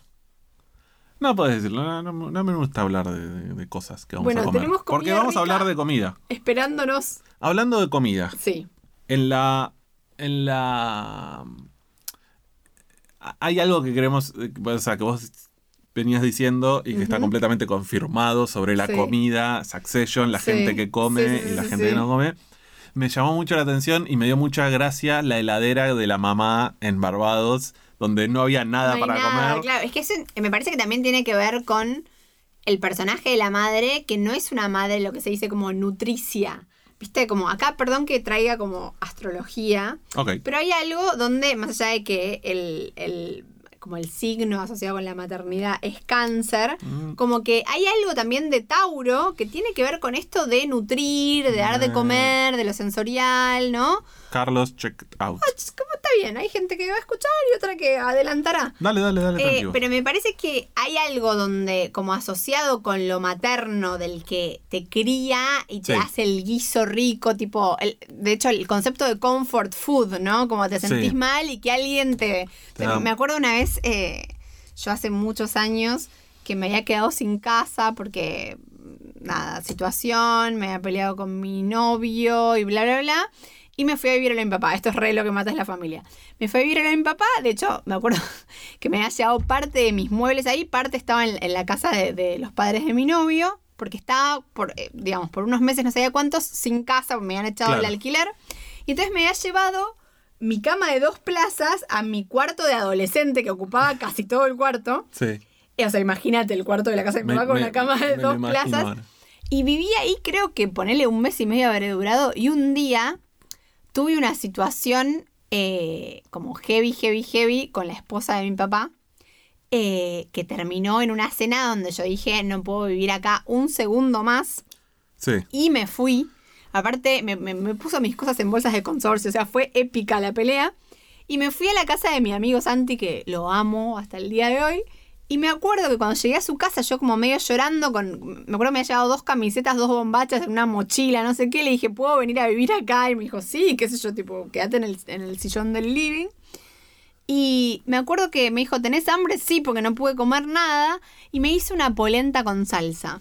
Yo siempre me quedé con la sensación de, ok, esto es el amor, ¿entendés? Como, Claro. Esto es que alguien te cuide, como que te da, de te ve que estás mal y te hace una polenta con salsa. Me parece que eso es lo que Caroline no puede hacer. no, y el claro. equipo de arte, dando esa heladera vacía, está diciendo como una madre que vos decís, bueno, querés contar como equipo de arte que es como una madre que apapacha a les hijes, es una madre que tiene la heladera llena, no como el famoso, ay, no hay como los guisos de mi mamá. Sí, sí, o las En ca- milanesas. En cambio, una madre que tiene la heladera vacía es una madre que no puede, No. digamos, que no te puede, justamente, que no te puede dar ese colchoncito o ese almohadoncito que te amortigue un poco el dolor de Logan o del mundo. O del mundo. Entonces, es como que me parece que en ese sentido está buenísimo lo Ah, de la, sí, sí, la sí. A mí me parece como, como una gran, una gran De hecho, metáfora. de hecho, viste que cuando, cuando están cenando ella dice, bueno, no es mucho, pero bueno, después van a desayunar. Sí. Como que ya les da de cenar, no se ven hace mil, Sí, sí, y les da poco de cenar. o sea, también es muy de millo eso, y, y hablaba mm, con Charo, eh, Charo Márquez, que de, al, al día eh, siguiente que salió Succession, del final, me decía qué loco, ¿no? Como pensar en esto de los millos que no comen y bla, bla, bla, y cómo en Los Soprano está todo el tiempo el tema de que sí comen, ¿no? Que comen un montón. Y Charo me decía, bueno, pero fíjate que los soprano al mismo tiempo son como de clase más baja. Claro. ¿No? Como es como. Yo le decía, bueno, al mismo tiempo son italianos. Y me decía, sí, pero son italianos del sur. Como que hay una cuestión de clase, donde una cuestión aristocrática, como yo soy de, clase súper alta, no como. No como, Ahora, no los soprano, por más de que tuvieran guita y no sé qué, como más nuevo rico, pero digamos, mucho más New Jersey, suburbios, no sé qué, es todo el tiempo la comida, la importancia de comer. De hecho, bueno, Es digo, cultural. mi viejo, que de chico no tenía un mango real, trabaja desde los siete años, como que para mi papá no hay ofensa mayor que, que vayas a su casa y no haya de co- que, que Sí. comer, le da vergüenza. Le da mucha O sea, vergüenza. y de hecho, ¿qué hace cada vez que entra a casa? ¿Qué hace? Abre la Abre heladera. la heladera y busca O tarros sea, de, y dice, ¿qué hay? Y no es que quiera algo, es como que hay como una sensación de... de bueno, abrir el la heladera el para ver mundo que está haya. bien. Claro, El mundo está bien, sí, Sí, hay hay, un quesito, como... totalmente. Pero a- antes de esa escena, antes de la escena de, de la cocina, que ahora nos vamos a meter, digamos, pasa justamente esto. Eh, Matson empieza a correr el rumor, o se corre, empieza a correr el rumor de, che, estoy, está, Matson está llamando gente eh, para testear, para ver Bueno, quién puede ser el CEO. Greg... No, pero an- antes de eso, ya Kendall se entera del rumor de que lo había llamado al de Volter, que es como un llamado ¿Pero al, eso no al es primer después de episodio. que llama a Greg? No, no, eso es antes. Ah, Antes, Kendall ya tenía el dato Ah, de ok. que estaba llamando a este Lee de. Lawrence de Boulder. Lawrence de, de Volter, que es un callback al, al primer episodio. Después, Greg, eh, cuando termina la, Tom la entrevista con Matson, se eh, aparece ahí en, en- en la cena, en, el, en el bar con ellos, y se va a la barra, saca el traductor de Google, que es algo que yo he hecho, de, de sacar el traductor de Google para, para escuchar lo que están diciendo extranjeros. Eh, esto es algo que vos no sabes, te voy a contar después. Y, eh, pero lo he hecho con, con gente amiga que habla en otros idiomas. ¿En serio? Sí. Y, eh, no amiga, pero bueno. Y, y se entera en un recurso medio, medio... Era que lo, lo único que quiero Lo único que querés saber, ver. saber de quién estoy hablando. No, pero digo, es un recurso, es un toque... Chip. no, sí. Sí, me pare... eso me pareció como, bueno, se Dentro lo de dejo todo pasar. el episodio, claro, uno lo deja y es pasar. Greg y no sé qué, pero sí, chip. Es, es, va, le están hablando en sueco, traduzco. Ay, esto es- me acabo de enterar una, una cosa fundamental para la trama. Sí, ok. Me parece barato, barato, barato. Eh, digo, me- ¿sabes qué me hizo acordar en ese momento? Me hizo acordar, Gaius Baltar. claro, a, a ese, a ese nivel de, bueno, eh, acá estamos. Eh, faltaba que ellos en sueco les se dieran vuelta y dijeran, en realidad lo que estamos diciendo es Claro, que sí, hablaran sí. a la cámara y dijeran lo que estamos diciendo, o subtítulos eh, para el... Como cuando, cuando en una serie dicen, porque vos, que sos mi hermano, pero somos de diferentes padres, no sé qué, Claro. te pasan toda la información. Es eso, bueno, y en ese momento Greg le avisa, lo llama a Kendall, le dice, me, me encanta esa escena de Greg en el ¿Qué me baño. puedes dar? Tengo algo para Tengo, darte. tengo algo. Tengo, es súper emocionado, como diciendo, es ahora, es ahora, es Y ahora. manotazo de abogado, famoso manotazo de abogado. Sí. Pero ¿puedo rebobinar un segundo? Sí, dale, dale, dale, dale. Esto lo estoy pensando ahora, capaz es una boludez, pero ¿qué opinás de que justamente con este shout out al Lawrence de Volter, Lawrence era un chabón asiático o con rasgos, ¿no? O- orientales, Sí. gay, que termina el... Era gay, ¿no? Sí, creo que sí. No me acuerdo. No. Me da la sensación de que sí, capaz no, pero no sé, por alguna razón creo que sí. Ok. Eh, termina ese episodio con él diciendo, acabas de invitar al lobo al gallinero, Sí. ¿no?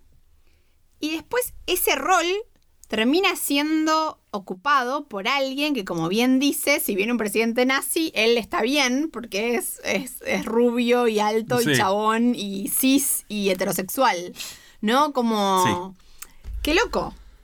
Hablando de esto de cómo, bueno, no es solo el que tenga capacidad, sino que, digo, el personaje de, de Lawrence no es que lo hicieron crecer y finalmente... Digo, también eso, si fuera Breaking Bad, Lawrence tendría que haberse quedado con, Claro. con, Con la empresa. con la empresa. Pero se va a quedar Matson. Claro. Claro. No, Eh, eso digo, que es como el mismo rol, pero, pero una figura muchísimo más hegemónica. Claro, mucho más hegemónica. Pero al mismo tiempo como- es un tipo de tech, o sea, es el mismo rol, exactamente. Solo que es, eh, solo que es, ¿cómo se llama el actor? Eh, fucking. Alexander Alexander Skarsgård. Que si les gusta, entren al Instagram de Mariana Enríquez, que sube fotos Sí. muy random de Alexander Skarsgård, así como para que nos entretengamos. Em, sí, bueno, entonces, retomando la, la- volviendo a la línea, em, Greg le dice a Kendall, em, además me gusta esto porque elipsis, en ningún momento vemos que lo que le dice Greg a Kendall. No le dice, no le dice es Tom, no es Tom, no- eh, o sea, no sabemos si le dice ese dato o no, o si simplemente le dice eh, lo que él escuchó, que es, Es que Greg no sabe que es Tom. pero está, no sabemos, tampoco sabemos si Tom Para le mí, dice o no. para mí, Greg no sabe que es Tom, lo que sabe es que no va a ser Shiv. Pero sí, si Tom le dice me lo ofrecieron a mí. Me parece que se lo hice después de que le hacen llamado. Creo, no me acuerdo, pero. Sí, igual, Porque él de no cualquier dice manera el dato para mí. de que es Tom. por eso- pero no, o sea, nosotros no sabemos, o por lo menos yo recuerdo, en ese momento no saber si Kendall sabía el dato de Tom o no. De cualquier Para mí no, manera. porque cuando Shiv lo dice, Kendall se sorprende y me parece que se sorprende genuinamente. Ok, bueno, estamos. Eh, y bueno, y en ese momento le dice eh, reunión de hermanitos ahí antes de la playa y le dice, bueno, eh, Jeep, tenemos un problema y es que te van a cagar. Básicamente Matson te va a cagar, está buscando gente para ser CEO. Llamá, confirmá, llamalo a quien quieras. Si querés, llamamos a este muchacho que nunca me acuerdo el nombre, que es como su asesor de, de estrategia boarding. Sí, y ella lo, entre comillas, confirma cuando la llama Matson y Matson no la atiende al toque. No la atiende al toque, sí. Que me hizo acordar mucho a la escena de eh, Kendall llamando a, a Mencken en, las- en la- en el, El la- capítulo de el capítulo de la elección y él, la cara de él esperando a que lo atienda el presidente, como Claro. diciendo, si este tipo no me atiende, entonces yo no soy quien soy, finalmente lo atiende. En este caso, Chip no lo atiende, no, no lo atiende Matson y eh, dice, ok, we're fucked. O sea, I'm fucked, me cagó, es un hijo de puta, se va a la habitación, lo llama, lo llama, lo llama, no lo atiende, vuelve y dice, ok, bueno, ¿qué hacemos? ¿Cuál es la estrategia? Y ahí, de repente, son la familia Ingalls. Claro, y ella, digamos, es importante también para lo que pasa al final, ahí se da vuelta medio con emoción violenta. Total. No, no es que está súper pensado. De hecho, después, cuando Kendall está como re feliz y va a nadar y no sé qué, y ella con Roman joden con lo matamos, no lo matamos, no sé qué cosa. Roman lo dice un poco en joda, pero ella está como medio Ah. transportada. sí. O sea, como no, no le cabe del todo. Al mismo tiempo, en ese momento lo odia más a Matson por cagarla y Sí. por, o sea, sobre todo por enterarse así, qué sé yo. Pero no es una decisión tampoco muy firme. No, no, no. No, no, no, no. Y, y- y claramente, digamos, después cuando se desarrolla eso, digo, tiene sentido. El, ok, ahora de repente me cagaron, entonces me enojo y, y, y- y voy en contra y hago todo lo posible, incluso darle todo el poder a mi hermano. Y después cuando se da cuenta que en realidad se lo puede sacar, dice. También esa sacar. escena de Kendall en el agua y ellos eh, diciendo, che, lo matamos, no lo matamos, no sé qué, bla, bla, bla, es, suena como una escena completamente salida de una obra de Shakespeare, recalcada, o sea, como que es muy shakespeariana, la escena de dos personajes, de, eh, lo mató, no sé qué, bla, bla, bla, Conspirando. Conspirando completamente. Y también algo que se, re- que se resuelve un poco en este último capítulo es que había como una pregunta súper nerd, o sea, que nos interesa a, a 15 personas, pero que estaba esta pregunta de claramente son autores que tienen Shakespeare muy presente y, y hay como un intertexto shakespeariano, pero ¿qué obra, con qué obra de Shakespeare dialoga Succession, no? Y entonces la premisa, claramente sabemos, tiene que ver con Ray Lear, pero Jeremy Strong se encargó durante muchos años de decir, no, no, no, no, no es Ray Lear. Sí, o sea, no es el, el- el monarca sí. eh, luchando por ver que- cuál de sus hijas lo quiere más, sino que es eh, Richard III, o sea, Ricardo III como diciendo Kendall es el, el protagonista, pero si fuera Ricardo III, de hecho mucha gente tomando, tomándose de esto decía, bueno, Kendall va a ganar, pero se va a quedar solo y se va a volver loco. Sí, que era. Pero no termina así, que era un final posible. Digamos, si terminaba así, claramente hubiéramos dicho es Ricardo III. Después, en la temporada 4, hubo un montón de situaciones de Julio César, como el monólogo de Logan en ATN, digamos, ya dijimos varias, varias cuestiones que tenían que ver con Julio César. Ahora, el final, lo que nos dice de esta pregunta es que finalmente era Hamlet. O sea, había algo donde Kendall era el protagonista, Sí. pero justamente, fíjense que Hamlet empieza con Hamlet, Kendall, que se le aparece el fantasma del padre y le dice, tenés que ir a matar a tu tío, no sé qué, bla, bla. pero básicamente tenés que matar a alguien. Y Hamlet se pasa toda la obra dudando de si lo tiene que matar o no, de si matarlo o no, o sea, si convertirse en un killer o no convertirse no. en un killer, Sí. ¿no?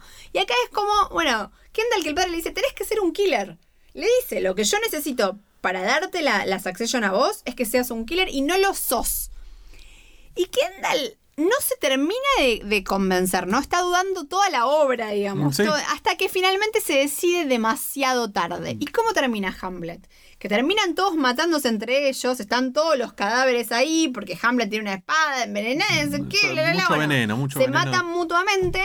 Y en el medio que ellos están ocupados matándose mutuamente, vienen los noruegos e invaden Dinamarca. Sí. Entonces digo, finalmente, si Era. pensamos así, eh, el final de Succession, digamos que viene, bueno, en este caso los suecos, ¿no? Pero que habían estado en Noruega, bla, bla, bla, e invaden ATN, es Hamlet. Como que era un chabón que se la pasó dudando sobre, digamos, su relación con su padre y lo que iba a hacer con el legado y con el reino, y lo termina matando Y lo termina matando. pero en el medio muere un montón de gente.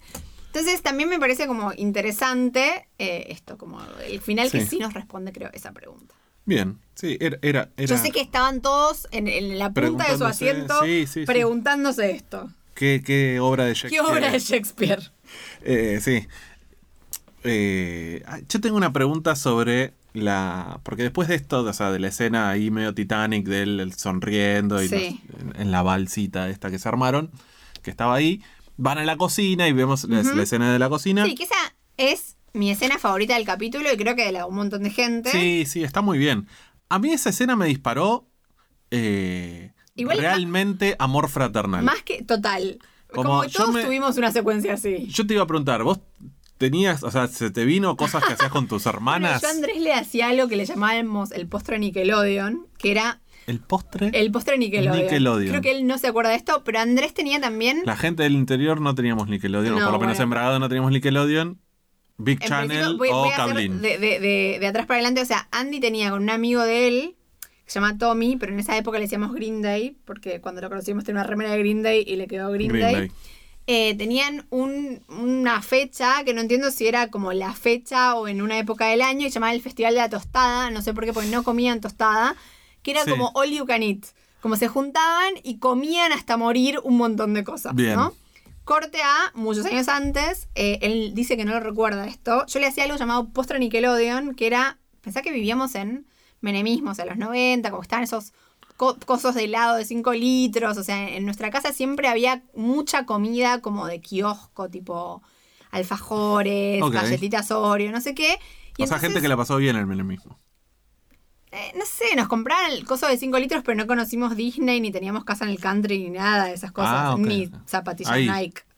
Claro, como éramos cuatro aparte, como hoy, hoy en día que tenemos una hija, imagínate tener otros tres, o sea, nos fundimos. Sí.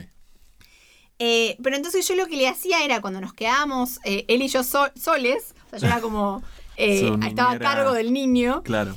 nos- le hacía unos postres que eran tipo lo que hubiera, como chancho, chancho, chancho, tipo merenguitos picados con dulce de leche, con cosas de helado, con oreos picadas, con crema por Como encima. esos, como esos videos que hacen ahora en TikTok mezclando un montón de comidas y, y las mezclan y Claro, pero en el horno. no, pero no la metían en el horno, no, era No, como no, tipo como una, un postre tipo helado, eh, con muchas, muchas cosas, con todo lo que hubiera bien, bien chancho y que si estuviera, digamos, un adulto a cargo no nos dejaría comer eso. Pero en este caso, eh, más me hizo acordar a una vez que me quedé, bueno, mi padre divorciado, no sé qué, y me tenía los fines de semana y quería dormir la siesta. Entonces me pedía como que yo me entretuviera sola. Y un día lo, lo desperté como pap, le dije, ¿puedo hacer un experimento en la cocina? Y mi papá para seguir durmiendo me dijo sí. Y entonces yo básicamente hice eso que hacen ellos, pero sola, porque no tenía hermanas en la casa de mi papá. Entonces agarré todo lo que había y como que hice un, entre comillas, experimento. Mezclé yerba con, no sé, cosas de la heladera, chiquenitos, no sé qué. Hice un desastre en ¿Qué la son cocina. chiquenitos? ¿Chiquenitos? Como No. patitas de pollo, pero eran redondos y tenían queso adentro y estaban congelados. Ah, ok. No, no, ni idea. Perdón. Bueno, y Sos entonces. muy debragado. Muy de bravo. ¿Y entonces qué pasó? Nada, cuando mi papá se despertó, me puteó y yo le dije, yo te pregunté y me dice, pero estaba durmiendo. Logan. Logan. ¿Tu papá es Logan? Nah. No, ¿qué va a ser Logan? Mi pregunta es. Sobre, hablando, trayéndolo a Logan, sacándolo de la tumba, no sacándolo de la tumba. Imagínatelo a Logan en un afterlife. No, no importa infierno o cielo, sino simplemente en una Sí. vida del más allá. ¿Crees que Logan estaría contento con lo que pasó? Mm. Pregunta. Yo creo que Logan no tiene la capacidad de estar contento.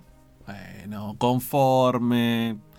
eh, le molesta, no le molesta. Enojado. ¿Estaría enojado con lo que pasó? Porque sí tiene la capacidad de estar enojado. No, me parece que en principio es lo que él quería, que era hacer vendérselo a Matson, que es como se cumplió lo que él quería. Sí. Eh, Pero estamos hablando de la decisión de quién se. Mm, No, yo creo que no. ¿Vos decís que no? No. ¿Por qué? Porque él consciente, como que él no lo valoraba demasiado a Tom, o sea, no lo, no lo tenía como en su más alta estima, no lo, no lo tomaba mucho en cuenta. ¿Y no, creerías, no crees que lo vería como diciendo. Ah, es un, es un tipo que se supo. No sé, no, me parece ¿No que crees que le valoraría eso? No. no.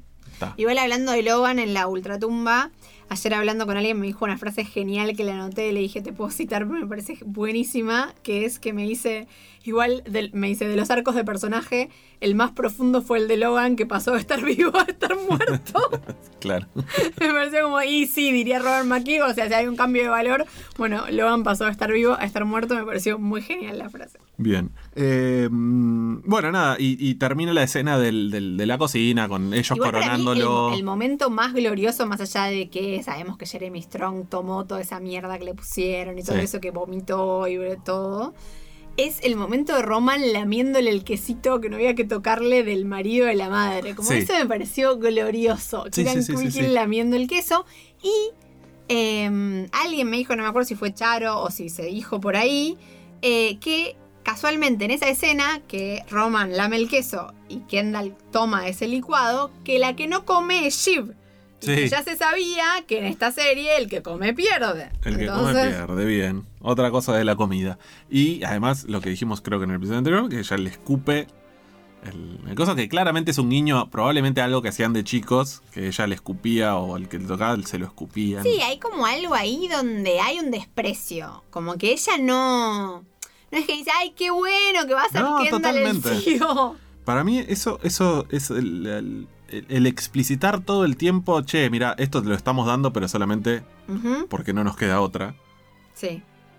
Y en realidad sí les queda otra, que es lo que hizo ella. O sea, la alternativa a no darte el poder es También haciendo un flash forward a la discusión al final que va a ser romper. la decisión de Shiv, como que algo interesante me parece, que es que cuando ella se levanta, en el momento que están por votar, ella se levanta y se va a la habitación de al lado, yo creo que ella no tiene del todo decidido lo que va a hacer. Y lo que le termina de decir son todas las boludeces que hace Kendall.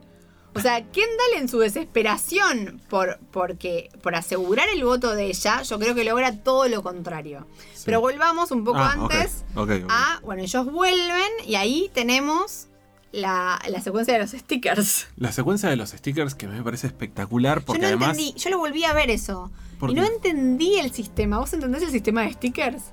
Es, es re sencillo. Es, yo le pongo un sticker a algo que me quiero llevar. Claro, pero es- y después otra persona le Si pone otra, sticker. po- si otra persona le pone el sticker, se, se define según eh, en qué categoría, quién lo. O sea, quién. En qué categoría está. Si son todos los hermanos, si son dos hermanos que quieren. Creo que lo dice ahí, lo Sí, explica cuál es la, la Sí, diferencia. pero eso no es lo que no entendí, tipo, por cantidad de stickers que usaste o no sé qué. Había como una- un sistema, pero no era claro. Para mí fue bastante. Pero si Roman y Jeep ponen claro. un sticker en el mismo Por eso coso, dijo, ¿quién se lo- lo queda? no, no me acuerdo exactamente, lo dice ahí, lo, lo- lo No, explicaba no bastante claro. claro. Bueno, no sé, para mí, para mí sí. Igual me parece que más allá de cosas, de, de, digamos, del sistema, del, del- como del chiste puesto en el medio, de, de Connor organizando su venta de garage. eh, Genial. Y cheta. aparte, y aparte, Willa diciendo, no quiero sacar todo esto porque quiero traer, nos van a traer un sillón con cuero de vaca. Cuero de vaca. Digo, puesto para el, el chiste final de, de Tom poniéndole el sticker a, a, Eso a es Greg. absolutamente maravilloso. Eh, y después Willa dice que en 6 a 8 meses va a tener una lectura de una obra de ella ahí. Y había un tweet circulando que decía, en realidad la obra que va a leer es todo lo que acabamos Es todo de lo ver". que. ah, claro, que es un poco algo que yo te propuse la otra vez sobre. que hagas vos con, con tu biografía. pero, pero eso nos lleva a la escena que están ellos mirando. Aparece ese video de Logan en la cosa. Y. A ver. Acá es donde. yo- acá me- a, a mí me, yo la, la vi, esa escenita chiquitita, la vi varias veces como el, el video, digamos, como Sí. el VHS, el- esa, parte, más allá de las reacciones de ellos. Hay algo que. O sea, el, el- director dijo. Es, esto es como una ventana. Lo que estamos viendo es una ventana del cariño de Logan que ellos nunca tuvieron. Que ellos tres nunca tuvieron. Y que Connor sí, como, como, como lo del mausoleo. Como que ellos, Connor y el papá, tenían charlas de, casuales porque a Connor justamente no le interesaba nada de lo que tuviera que ver con No, porque no estaba en la, en la, en la en la carrera, empresa. digamos. Claro, no, no tenía nada, no tenía ni siquiera un voto en la empresa. Ahora, ahí yo empecé a dudar porque, digo, no, no es que ellos no tuvieran momentos eh, casuales con el padre, digo, han tenían cumpleaños, de hecho, a mí me parece, o sea, de hecho, el, el- vimos el, el primer cumpleaños, digamos, con el que arranca la, la- serie. Ellos están y hacen charlas y se van a este, esta, después a ese coso de, de casa del- de los jabalíes sí. y así. Digo, me parece que no sé si lo que vemos son ellos viendo un evento del cual nunca fueron parte porque nunca eran parte de ese tipo de eventos o Los seis meses que se, los meses los que se meses perdieron. que se perdieron por, por no haber ido y Sí. enojarse y pelearse. No me quedó muy claro cuál, o sea, si fue realmente algo- todo o solamente esos seis meses. Yo que creo se que hay algo en relación a que cuando vos estás esperando, como que ellos nunca dejaban de estar en campaña. Lo que Claro. dice Kendall de mi papá me lo prometió a los siete años, es como que en algún punto ellos todo el tiempo estaban haciendo un casting. Sí, Por más de que fuera el padre, como que todo lo que... Y digo que a mí me pasó con tener un jefe así como súper omnipotente y como una figura así muy central. sí. Eh, y que por más de que estuviéramos tipo tomándonos un vino o lo que fuera, como que había algo donde había una parte de mí que nunca se terminaba de relajar, porque Todo el tiempo era el jefe. claro, como que todo el tiempo te podía elegir para algo o te podía dejar afuera de algo. Entonces, me parece que Logan para ellos tiene como esa centralidad en donde, y siento que Logan tampoco, no solo que ellos no se terminaban de relajar, que, que Logan no era así con ellos. Claro. Como que Logan también está haciendo así con Connor porque hay algo donde eso es en oposición a que había tres pibes que estaban, eh, digamos, Sí. enemistados, opuestos o lo que fuera, ¿no? Sí. Como que es la cercanía que te da que haya un enemigo en común. Eh, eh, pero ellos enemigos de. de No, de enemigo de Connor, no, pero digo, como, como que en realidad él podía tener una cercanía con Connor porque Claro, los otros claro, tres claro. hijos, que eran los que realmente le importaban y los que estaban en, en la línea de sucesión, son díscolos. Son not serious people. Not serious people, sí, completamente. Como, y de hecho me, me llama la atención que justamente eh, traiga esta escena porque siempre me dice Esther, Esther Feldman, Sí. eh, que ella siempre está de acuerdo con todo lo que vos decís y hoy hablamos un largo rato. Y ella me decía que para ella la escena era esta escena y que ella siente que es una escena que resume temáticamente toda la serie Sí, como de ellos mirando a un padre que no al que no pueden acceder Totalmente. y que tiene algo que ellos no conocían, ¿no? Como que siente que esto es como un resumen poético de toda la serie. claro, a mí, a mí me, me quedó la duda de esa de, che, lo que estoy viendo son lo que ellos no, o sea, mejor dicho, lo que estoy viendo que ellos están viendo, ¿es algo que ellos nunca pudieron tener o es simplemente esta temporalidad donde nos mete la serie que es el, el último año? Eh, mejor dicho, los últimos seis meses que es donde ellos se pelean. Sí, y al mismo tiempo hay algo, ¿no? Como esto de el Logan humano, que no es el Logan eh, CEO de Waster Roico, ¿no? Claro.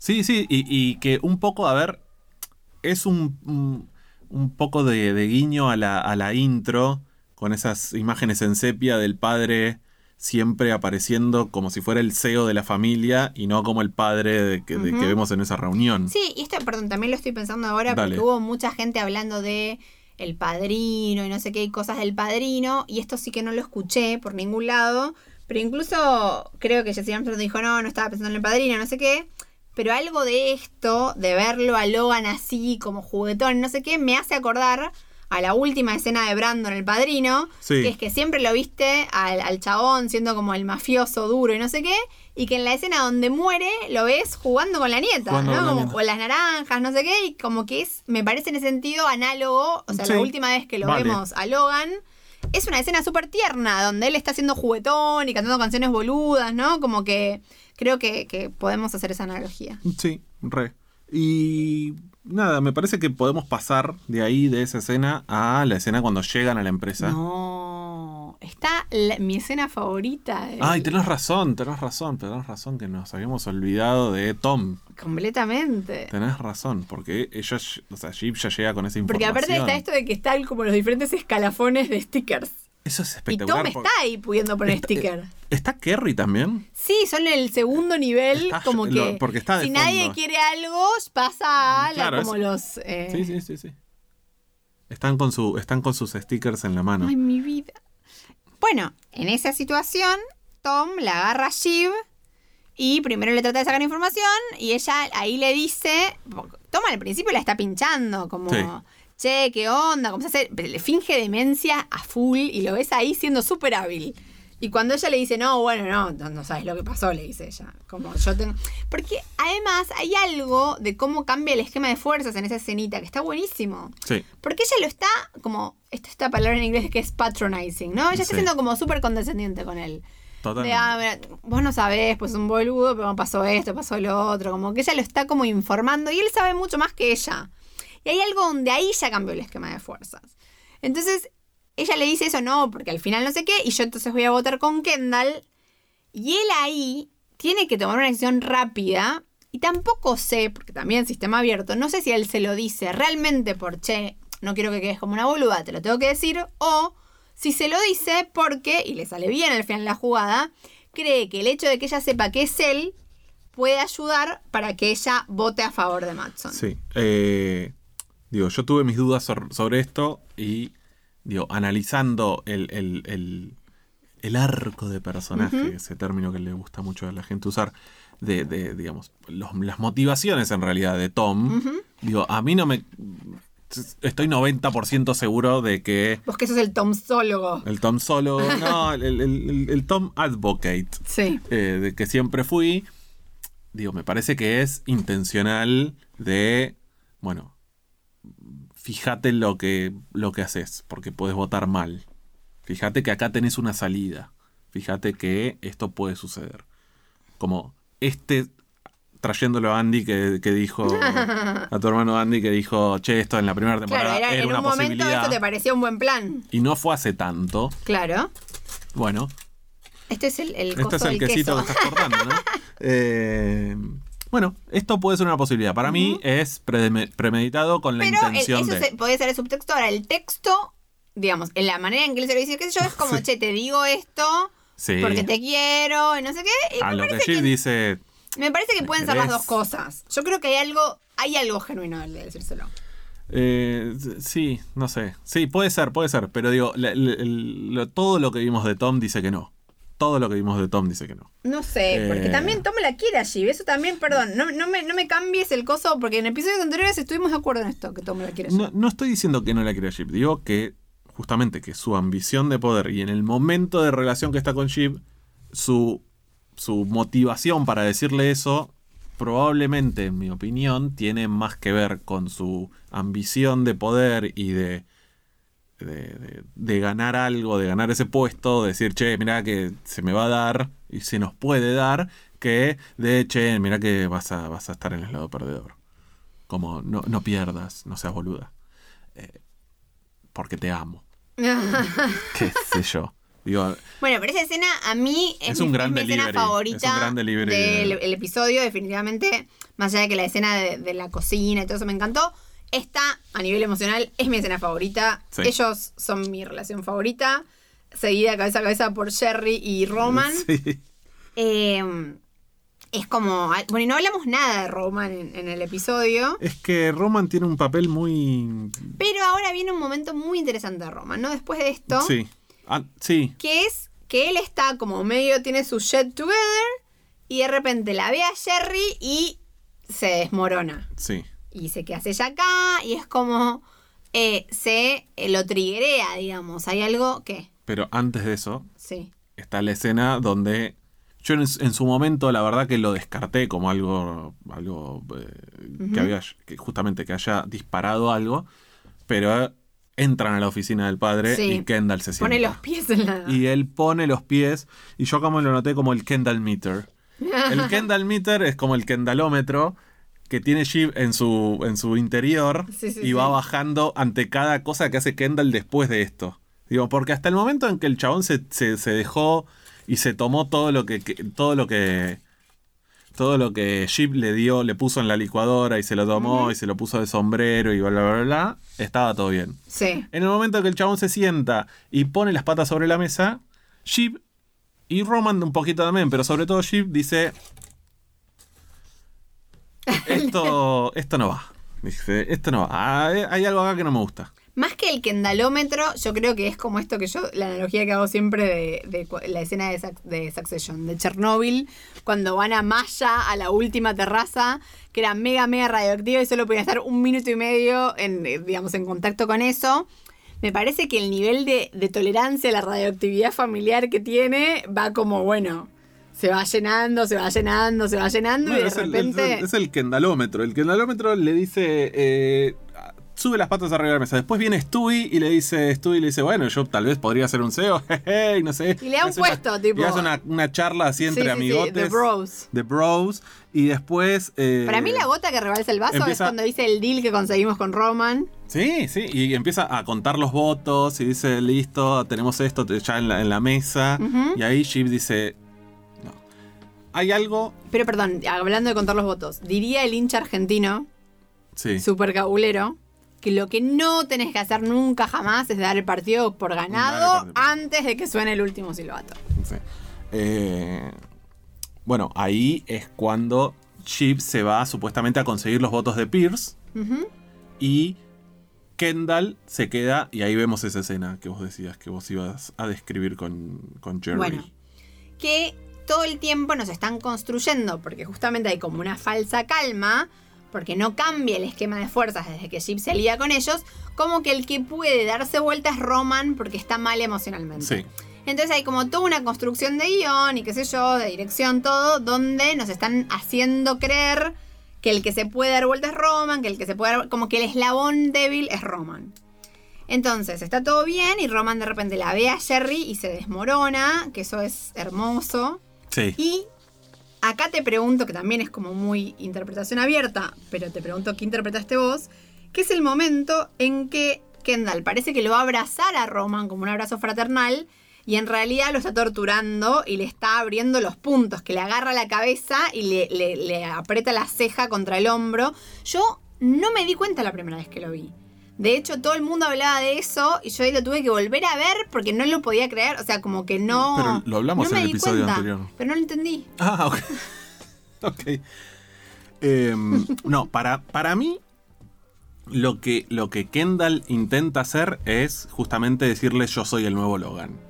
Es yo te puedo proveer el dolor que vos necesitas.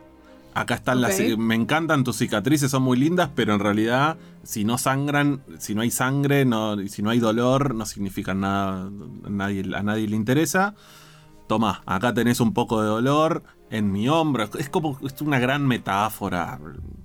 También hay algo anterior, que es lo que dice Roman, que Roman dice, está muy bien esto, las- los puntos están muy bien, no sé qué, y yo leí toda la gente que lo interpretaba como diciendo que Roman cree que él no puede ser el CEO porque con eso en la cara no puede ser el CEO.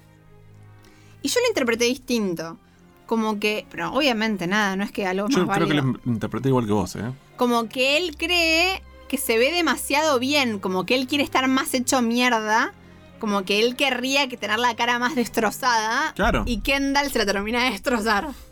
Es que para mí es, es o sea, es él- él lo que para mí lo que él está diciendo es estas cicatrices me dan por, por eso puedo ser yo, porque ahora tengo cicatrices, porque porque la gente me ve y dice, "Ah, este tipo ha, vi- ha vivido, perdón, estornudo Néstor Gato." Sí, yo siento igual que él como que está diciendo algo de Para mí, ¿eh? que él por dentro se siente tan roto que siente que lo que tiene en la cara está demasiado bien para que refleje lo que tiene adentro.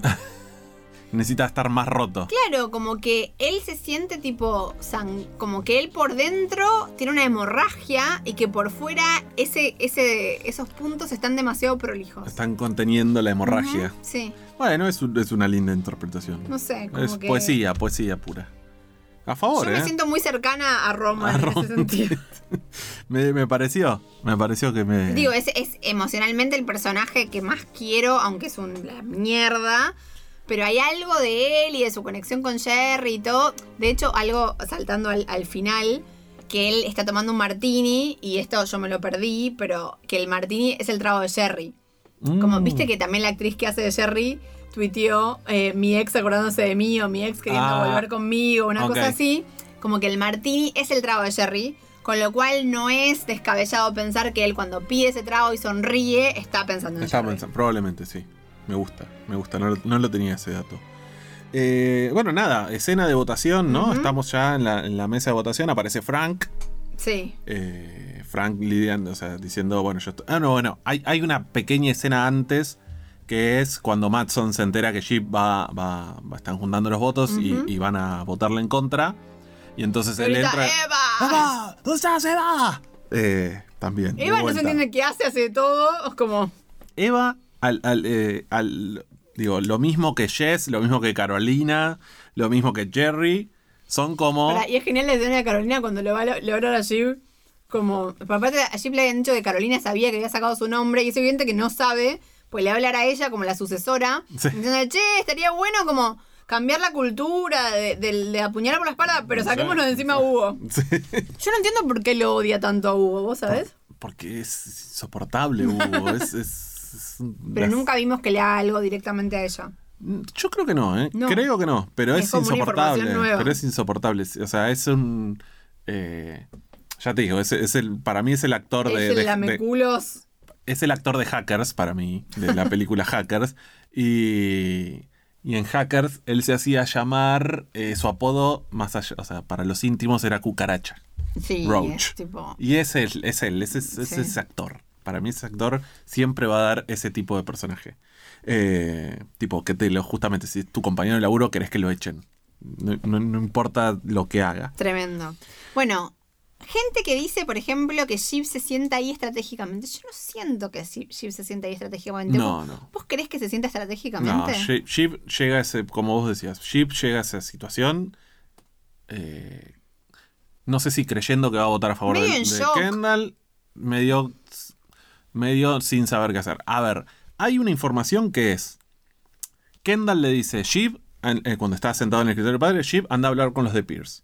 ¿Sí? sí. Anda- anda a tratar- Pierce, No, con Sandy.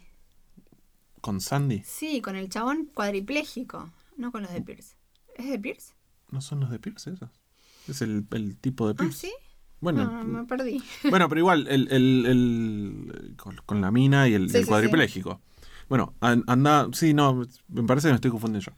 Eh, anda, anda, anda a hablar con Bueno, ellos. Sí. Que de hecho hay gente que dice que es como mega machirulo porque la manda a hablar con un chabón que no habla.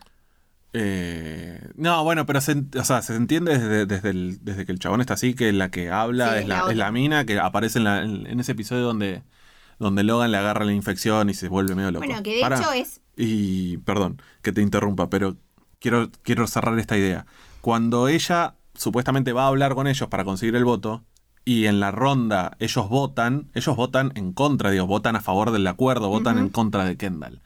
Con lo cual, digo, yo no sé si en ese momento Jeep ahí se da cuenta de, ah, ok, estoy sentada en el lugar donde tengo que estar sentada y Sí. ahora te- voy a tener la decisión, me, me acabo de dar cuenta que los...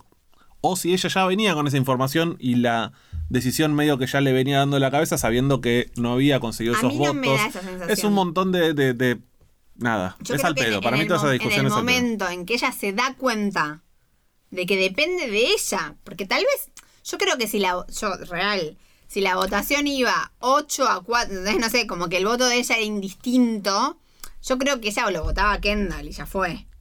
Pero ella de repente se ve en la Obvio, situación sí, sí, en sí. la que hay un empate y ella tiene que ser Cobos. Claro. O sea, como, no, no por... de- igual yo estoy, yo soy Team Shiv, o sea, yo no creo que sea Cobos en el sentido de que creo que, que está bien lo que hace, pero... em, sí, como yo no creo que ella lo tenga decidido de antes. No, Y no, para de mí hecho, tampoco. sí creo que ella en el momento en que se levanta, quiere ir a pensar sin que nadie la mire, porque ¿sabes qué me hace pensar eso? El momento en el capítulo de Living Plus que ella se agendaba los momentos para ir a llorar y que pedía que le prepararan un cuarto para ella sola. Como que ella necesita ir a pensar un segundo sin que la estén mirando. Sí. Como que ir a pensar un segundo está tomando una decisión major. Sí. Y la está tomando ella, porque depende de ella finalmente. Y necesita ir a pensar un segundo y ¿qué hace Kendall? Ir a bullearla. Y sí, porque se la ve venir. Está bien, pero yo creo que lo que hace Kendall va en detrimento. Que capaz si Kendall la dejaba en paz, digo, no lo sabemos. Pero nada de lo que hace Kendall ayuda. Nada, nada, absolutamente nada. Todo lo que hace es todo un desastre y es como que también muestra que no tiene nada de cintura. No, no, no, porque justamente lo que está mostrando ahí es, es su, su entitlement. Sí, digamos, su- yo esto me lo gané. Claro, yo de- esto, eh, soy esto el es mío. elegido. Claro. Y ahí también eh, es interesante la respuesta, digamos, de la serie, porque había una pregunta que, que- que rondaba todo el tiempo, que es, ¿va a volver lo de que él mató a un pibe? ¿Va a volver lo de que él mató a lo un dijimos pibe? acá varias veces. Varias veces, y se lo preguntaba a la crítica insistentemente, como, che, esto es algo que generaron como muy pregnante, y no se sabía si iba a volver o no, y me gusta la tercera posición de Jesse Me Armstrong. encanta. me No, encantó. como que es como vuelve, pero no vuelve como uno creería que podría volver. Vuelve de otra manera. O sea, vuelve y al mismo tiempo no vuelve. Y que ahí sí me parece que hay una bajada de línea en el sentido de, bueno, los ricos no, no responden a las situaciones de la vida de la misma manera. O sea, para un chabón así, para un Nepo Baby, matar a alguien, digamos, no, no tiene que responder ante la sociedad como un civil. Claro. Digamos, no es que va a ir a la cárcel, no sé qué. Lo que le puede llegar a pasar es esto, que una hermana lo use para, digamos, echárselo en cara. Al mismo tiempo, yo ahí sí creo que ella no es que no lo vota porque mató a alguien, No, sino que ahí ella está buscando alguna explicación. Pero yo acá quiero volver. Acá sí me parece que hay que detenerse un segundo y es como. A mí algo que me llamó muchísimo la atención de la tuitosfera y de un montón de discusiones que escuché es el- la cantidad de odio visceral a Shiv. Como si lo que ella hace fuera como. No, ella es la traidora. Y qué tal, y Roman la vienen, tipo, se la vienen cogiendo como toda la temporada, digamos. Es, es tremendo, digamos, lo que le hacen. Eh, Y digo, no solo ellos, todo el mundo se traiciona en esta serie. O sea, al final de la temporada anterior, Tom traiciona a todo. O sea, como que son traiciones cruzadas permanentemente. Sí, sí, sí, sí. sí. Pero ante el final hay algo como un, que se rajan las vestiduras de que Shiv es mega traidora y que cómo le va a hacer eso a los hermanos como si fueran la familia Ingalls. Eh, sí, bueno, pero digo, yo entiendo la posición de eh, es, es la traidora porque justamente en una cosa de traidores todo el tiempo, esta es la traición que termina con todas las Bueno, traiciones. por la puntuación, porque acá termina la serie. Claro, porque, pero además porque, digo, no, no, no hay otra cosa más allá, porque lo que hace ella es romper todo y decir, bueno, listo, acá si no es para mí, no juega nadie, rompo los juguetes. No, no. Entonces, hay una especie de, eh, de encono hacia ella por romper todo y es la que termina la serie. Claro, pero digamos. Igual yo estoy a no- favor no- de, de no Jim. creo que- a ver, tampoco estoy de acuerdo con la Mariana hace un par de días que dijo no, porque ella quiere salir del coinor, no sé qué. Me parece que no. Me parece que efectivamente ella se queda en el, se queda en el coinor. Tampoco creo que la decisión sea tan sesuda. Me parece que es una decisión más visceral, como ella dice, no te puedo tragar. O sea, Sí. creo que ella no puede eh, vivir con el- peso de haberle dado eso a Kendall. Creo que no es tan ni, ah, no, porque dice, no, porque a Tom lo va a poder manipular más. me parece que eso es a posteriori. Yo creo que es más anti-Kendall que para dárselo a Tom. Creo Pero que hay obvio. algo donde ella no puede vivir con. Porque, porque Matson, ok, la acaba de traicionar, pero es alguien que conoce hace cinco días. claro. O sea, el hermano es como, no, o sea, no, es injusto Para y me parece que no. Es, es- es- es- para, yo estoy completamente de acuerdo con vos. Pero no es tampoco, ah, no lo tengo. Para mí no es ni siquiera no lo tengo, yo rompo el juguete. Entonces es como, eh, no puedo, no te lo No, puedo no, dar no. a vos. No, no. No porque no, no se puede disociar. Lo siento, pero no se puede disociar porque hay un paso, ponele que hay un paso más de decir, listo, no lo tengo yo, rompo, eh, se rompe todo, le queda a Tom y entonces podría, alguien podría decir, se lo hace para dárselo a Tom. Y es- pero esos son dos pasos más allá del Sí. pensamiento. En el momento en que vos decís, no, te lo, no voto a favor tuyo porque no te soporto, la consecuencia inmediata es el, el deal se va a hacer y Sí. nosotros vamos a ir cada uno a su casa con plata. Sí. Después, ¿quién queda? Porque digo, Tom puede ser el CEO, pero así como es el CEO hoy, dentro de 15 días puede no serlo. Entonces, pero la consecuencia inmediata es, esto se rompe para Sí. siempre, la empresa no es más nuestra. Entonces, eso no se puede disociar, no es...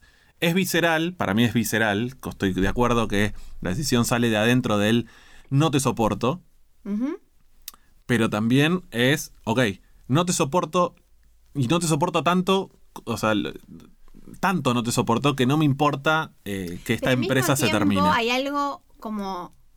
em, yo, yo puse un tweet que decía: Yo no la odio a Jeep, porque todo el mundo como, no, Jeep, la mierda, no sé qué. Y, mm, y arroba una comadreja, una amiga, ponía: El odio a Jeep es misoginia. Y yo, bueno, me, me parece como. em, no, no sé si estoy como para decir eso tan categóricamente, aunque No, hay una gran no. parte mía que lo piensa. Pero creo que hay algo, ¿no? De ella, que es como lo que nos muestra el episodio, en esa escena de que Matson dice, bueno, yo no la no quiero allí porque me la quiero coger, ¿no? Es como que el juego está, esto que decíamos, el juego está arreglado, ella nunca va a poder Nunca va a ser. poder y Kendall es la encarnación del patriarcado, tipo, yo soy el, un- el, el, primer- el, el hijo varón, ¿no? Como algo donde todo lo que él dice Está apunta al nervio de lo que ella haga lo que haga, va a ser mujer. Sí. Entonces, como que no. Esto es no, porque ella es más traidora. No me parece que sea más traidora que los demás. Digo, todos son una mierda, esto lo sabemos. Pero ella es igual de traidora de última que los hermanos, o sea, no es más traidora. No, no, estoy, estoy de acuerdo. Lo que digo es que yo entiendo, eh, o sea, puedo entender la primera reflexión que es ella es la traidora, es la peor y todo, Pero porque al termina, es un porque que termina hace cinco la. minutos. O sea, Pero, ella venía pero- operando en un no, sentido pará. y hicieron. que- Perdón. No, digo que ella, eh, es lo que dije hace un rato, digamos, entiendo el encono en ese momento, el enojo, porque está rompiendo eh, lo que se construyó con una escena de la comida y qué sé yo, el amor fraternal, lo está rompiendo en cinco minutos. ¿Sí? Pero como vos decís, dentro de cinco minutos eso puede cambiar de vuelta y ahí se vuelven a traicionar. Y entonces Sí, pero era, un pacto muy. Muy blando. Claro, eso estoy diciendo, O sea, no- como no que no es que, ah, pará, pará, vimos una serie donde cuatro temporadas estos fueron un bloque. Digo, lo que la serie está diciendo Igual- es, ellos no pueden actuar en bloque. Sí, a ver, de cualquier manera, no sé, yo no, no he leído tantas eh, respuestas o, o- o opiniones al respecto. Sí, leí mucho en Reddit eh, gente en el coso de Succession, el raid de Succession, que es como Sí. todo el tiempo, es como, el- para mí es el Taringa, lo que fue Ah. Taringa para Lost, en, en- en- en mi Lost Argentina, pero estos son muchos yankees y qué sé yo. Y, y la primera reacción fue un poco eso, pero rápidamente es un, ah, ok, ok, no, eh, bueno, está bien, sí, se Y entiende. cosas súper tremendas como, no, Shiv, no puedo creer, el peor personaje de la historia, es mala, mala, mala. Tipo, ¿qué? Realmente no lo entiendo, no lo entiendo a nivel, no lo entiendo. Puede ser. Eh, nada, termina la, la escena de ellos, eh, o sea, de- con Roman y Kendall peleándose porque Ah, un dato, un dato hermoso es que en el guion esto terminaba cuando Shiv va, se va y bueno, va a votar y ya entendés como que todo terminó Sí, y que como ellos tienen que seguir filmando, están todos los actores ahí, parece que Jeremy Strong va hacia el coso de conferencias y siguen filmando y el actor que hace de Frank no tenía texto porque esa escena no estaba. claro. Y entonces lo filman y él le dice tipo, you don't have it, como le dice lo que dice tipo improvisando y parece que, que Jesse Armstrong le estaba tirando texto como gritándole atrás de cámara. y Genial. que Jeremy Strong tipo transformado, como que no podía dejarlo ahí. Eh, en, en la escena, antes de que, de, de- de que Kendall se vaya hacia la sala de conferencia y sucede esa escena, eh, en la escena eh, quedan Kendall y Roman, que se habían peleado un poco, una pelea muy de, de hermanos que no se quieren pegar, pero están ahí, qué sé yo, se tiran al suelo. Y él le dice como, we're bullshit. Sí, sí, somos- sí, sí. Hay mucha gente que dijo como, ah, qué bueno esto, como Roma, me gustó cuando... Ro- Sí, como es medio el mensaje de la serie. Sí. Para mí eso fue como un... Es Sí, como a mí le, me pasó un poco lo mismo. Le quiero hacer decir algo a Roman como reflexionando sobre, che, esto es lo que Roman piensa. No, al mismo tiempo, para un montón de gente, la escena esa de ellos tres fue como la escena en la que se dijeron todo. No sé, yo creo que tuvieron un montón de peleas. Obviamente esta es, Es más un- determinante. Es en un momento más determinante. Creo que, bueno, ahí como ella le dice, lo, él le dice, bueno, ella es el Bloodline, tus hijos eh, de papá no los considerás, como que se, tiran con de todo, absolutamente. Sí. Pero siento que son las maldades que se hacen ellos como, digo, no, no sé si es como una maldad mayor. No. Creo que lo, lo más maldad es lo primero que dice ella, que es, no creo que lo vayas a hacer bien. Y creo que eso es honesto. Mala, No se lo dice como... Mala, mala. Se lo dice para lastimarlo, Obvio que pero al mismo tiempo lastimarlo. lo cree. Obvio. Y yo sí. también lo creo. Que él no va a ser bueno. Para mí nadie, ni- ni- ninguno va a ser bueno. Ninguno. O sea, salvo Tom.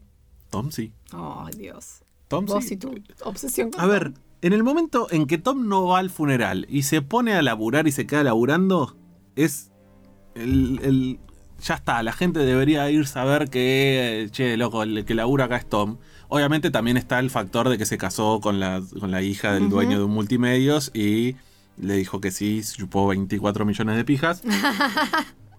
Obviamente eso tiene mucho que ver. Eh, pero la, serie te estaba contando esto, te estaba contando el sueño Bueno, americano. también hay mucha gente que dice, bueno, finalmente ganaron los laburantes, porque las que se quedan son Carolina, Jerry, ¿no? Como... Eso yo me lo noté. Jess, Carolina, Sherry son indispensables. Pero Jess no... Jess para Kendall era indispensable. Está bien, pero no, no triunfa al final. No sabemos, es, es un sistema abierto, no sabemos lo que pasó con Jess, pero es indispensable. Son personajes indispensables en su rol de trabajadoras. Bueno, y mucha gente lo que dice es, bueno, Shiv se terminó convirtiendo en la madre, ¿no? En la esposa del CEO. Eh, sí, ponele. Yo no, no estoy muy de acuerdo con eso, con la, con la escena final de...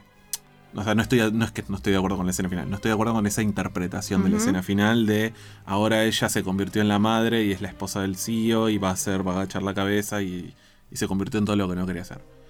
Para mí, como vos decías antes, es un sistema abierto y no es un final abierto, pero sí es un... Vimos tanto de estos personajes, o sea, Sí. conocemos tanto el interior que...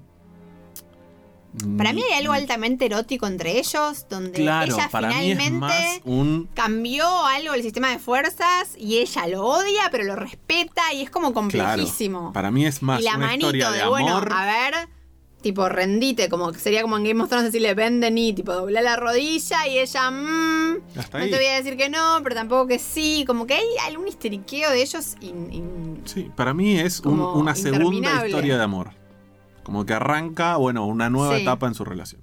Yo no creo que sea Ah, tipo, favor. ah, ahora es un matrimonio de mentira. Sí. para re-". Porque básicamente, o sea, Tom, más allá de que sea un CEO, es un, un CEO es un empleado, o sea, cuando es una empresa pública que, que tiene una board, digamos, es el empleado más caro de la empresa, pero es un empleado. Al mismo tiempo, estamos de acuerdo en que el final más feliz es el de Roman. ¿No? Como Eh. que Roman a un punto dice, bueno, listo, salí, como que encima no tuvo que tomar ninguna decisión él, salí, Yep. eh, pues estoy libre de esto en algún punto. Shiv no se libró, sigue adentro, de alguna manera medio siniestra, y Kendall, el único objetivo que tenía para vivir, ya no lo tiene, con lo cual... Sí, no sé, para- pero de vuelta, eh, acá yo creo que acá disentimos en, en lo, en lo adentro. ¿Adentro de qué queda Jeep? Bueno, ¿De qué? está bien, es la esposa del CEO de Waystar. Ya sé, sí, pero para mí lo que hizo Jeep es romper eso y quiero traer... Porque, O sea, dejó de ser una empresa familiar, eso estamos de acuerdo. claro, y entonces acá yo quiero traer la beta videojueguil, Ujú. el gozo. Y hay un juego que yo jugué este año que me parece Porque te, está poniendo una mano en el pecho, Porque Carlos, es un, juego muy solemne. Amazing Grace. que se llama The Forgotten City, la Sí. ciudad olvidada. Que es un juego que comenzó como un mod de Skyrim. Skyrim, Yo quiero que ustedes sepan que cuando Carlos habla de videojuegos pone cara como. ¿Vieron como cuando Kendall dice, no, y yo soy el number one boy? O sea, como. Ahora voy a decir algo realmente trascendente. No como todas las boludeces que estuvimos hablando de Succession. Esto es importante. Sí. Continúa. ok. Eh, Forgotten City. no, me encanta. me encanta. No, no, está bien. No, no, me encanta lo- el respeto que le tenés a la, a la industria del videojuego. Que, o sea, no sé cómo explicártelo. Yo soy un personaje de comedia, no me transformo. No, está clarísimo. Eh, anótenlo, anótenlo para el futuro. Eh, The Forgotten City es un videojuego eh, donde existe una ciudad de la antigua Roma olvidada, ¿sí? Donde los, los tipos que viven en esa ciudad es una ciudad donde viven 25 personas, nada más. Es como una ciudad que está en ruinas abajo, en el medio de una como cueva. Inisherin. Pero en el medio de una cueva Sí. ¿sí? Como, Como una ciudad que, se, que como que se vino para abajo, ¿sí? Que se derrumbó. Y viven eh, bajo una regla de oro, que se llama justamente The Golden Rule, Sí. que es que si alguno de ellos comete un pecado, un solo pecado, todos mueren. Ah, Todos los que viven en la ciudad mueren. Hay unas estatuas de oro que están en la ciudad que cuando uno comete un pecado, viven y los matan a todos, básicamente. Entonces nosotros como el protagonista que caemos en esa ciudad de repente, nos encontramos viviendo el último día de esa ciudad. ¿sí? ok. Y lo vivimos una y otra vez hasta que ro- logramos romper como ese ciclo, ese loop de... eh, Pero ¿y cómo haces? O sea, como que nadie tiene que cometer ningún pecado. Claro, entonces tu tarea es tratar de evitar de que todos los, de cada uno de los personajes cometa el pecado que tiene que, que, que el Es juego medio una lo tiene que reversión de. Seven. Sí, pero no son pecados capitales, son pecados más, eh, no sé, asesinatos, eh, gente que se suicida y para ellos es un pecado, gente que secuestra a alguien. Y entonces es una especie de eh, castigos de, la mitología griega, de estos de, de- de- como Sísifo, como las, las manzanas de, no me acuerdo el nombre, eh, donde vos todo el tiempo tenés que estar tratando de evitar que la gente muera por sus pecados y romper ese ciclo, o sea, eventualmente romper ese ciclo, que me hace acordar, o sea, yo lo traigo, ¿por qué lo traigo? Porque me hizo acordar a esto que hablábamos el, el episodio anterior y el anterior, de esto que decían que Succession se repite todo el tiempo, de que es un proceso que se repite todo el tiempo y alguien lo tiene que romper porque si no, eh, no, se, se vuelve aburrido. Y siento que Shiv, justamente, es la que rompió ese ciclo. Es, Shiv somos nosotros, el personaje en Forgot- de Forgotten City, que siguió, o sea, si bien en Forgotten City vos te- tenés que seguir una serie de pasos, en un momento tenés que tomar una decisión muy de medio de vida o muerte, de decir, bueno, ok, ¿cuál Bueno, voy a ¿Qué hacer una interpretación mega de pacotilla, pero siguiéndote en esta, digo, hay algo de estar embarazada y decir, bueno, voy a tener un hijo, me voy a pasar de hija a madre, donde quieras o no quieras, dejas el clan y armás el tuyo. O sea, hay algo con, donde ella lo quiera a Tom, no lo quiera a Tom, por toda la vida, aunque no le hable nunca más, va a tener un hijo con él y van a estar unidos para siempre. Eso es lo que sentís vos con, Y sí. ¿Y ¿Qué con vamos a alguien que hacer? habla de videojuegos. ¿Qué vamos a hacer? Ya está, estoy jugada. Ya mezclé mi ADN con el tuyo y bueno, ¿qué puedo hacer? Es así. Hiciste una hija. Y sí, sí, sí.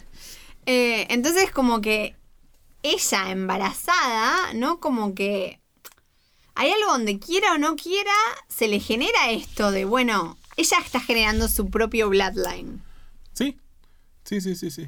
Eh, otra cosita que quiero tirar Sí. de videojuegos y que Dale. es un dato que también me tiró Pablo Fischer, que eh, él lo escuchó y yo te lo, te lo comenté porque me imaginé que vos ya lo habías escuchado. En el podcast oficial de Succession hay una entrevista a Jeremy Strong. Sí. Y Jeremy Strong en un momento dice algo, y esto me lo dijo Pablo, como no puedo creer que vos lo hayas dicho y él y lo haya escuchado después eh, a- en palabras de Jeremy Strong.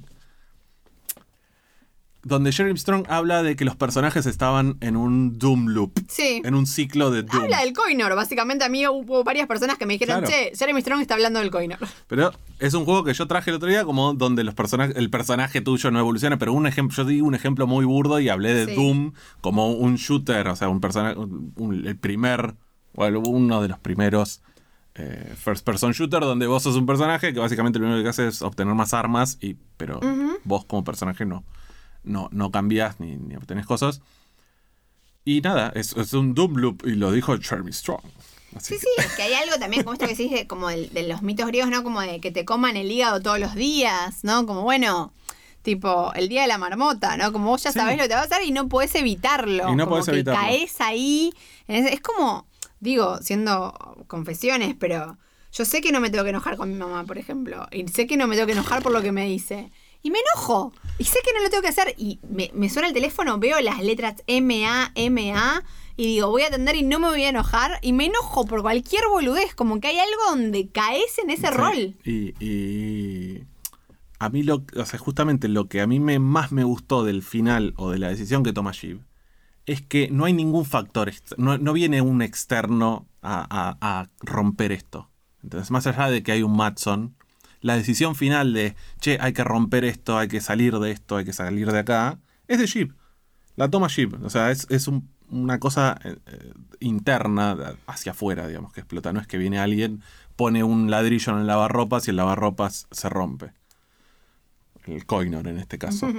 Sí, como que ella en algún punto dice, bueno, si, si ella vota a favor de Kendall, van a seguir en eso y ella los va a se van a seguir odiando y peleando y no sé qué por el resto de la vida. Es como si Sísifo un día dijera, ¿sabes qué? No voy a levantar más la piedra. Ujú. ¿Sabes qué? Le- Me voy a tirar a dormir en la piedra. O voy a usar voy a usarla para hacer harina. y- no sé, lo que fuera. Me gusta eso. A mí me gusta pensar ese, ese tipo de cosas como... Porque... No, pero si es mala. No, Shiva es mala, Shiva es mala. Bueno, eh, a mí no me quedaron más cosas que decir, salvo que, más allá de todos los comentarios y las ideas que la gente tiró y las teorías, etcétera, a nuestra audiencia, el 92% de la gente que votó en la encuesta que dejamos en Spotify dijo que le gustó el final. Un 3% dijo que no le gustó y un 5% dijo meh. Me, Me da lo- me no sé por qué estoy escuchando este podcast. bueno, y vos me imprimiste acá, asumo que porque querés que lo lea. Te imprimí las- las- los comentarios que dejó la gente sobre el final, reflexiones en Twitter y en- Algunos, porque me mandaron un montón de mensajes. Muchísimos. o sea, no tengo acceso a muchísimos. tus mensajes directos sobre todo, pero sí a los que estaban publicados en Twitter Bueno. con el hashtag lo que mata podcast. Bien, esto es algo que eh, me imprimió Carlos. Voy a pasar a leer, eh, como para ir cerrando. Eh, Andrea Tuoso dice: Hay un simbolismo en la forma en que Tom le ofrece la mano y Shiv la acepta en la escena final. Eh, Hay sí, un poquito, sí, sí, a favor. Como que parece un cuadro, ¿no? Como ellos Sí. dos ahí. Bueno, se habló también de Lady Macbeth. Yo creo que ella en ese momento no está haciendo Lady Macbeth, pero bueno, hay algo donde esto es lo que viene, digamos. Sí, a mí me hizo acordar un poco a la, las- a la serie de. A la, a la portada del- de la serie de. ay, ¿Cómo se llama este? De Kevin Spacey. El. eh, que hizo de política ahora. hace un par Ahora, de años. No, hace ahora hace un par de años. Sale de West Wing, pero. eh, Bueno, a esa. House of Cards. House of Cards. Me hizo acordar un poco a, Ah, a a la, ella, como- postura de ellos dos.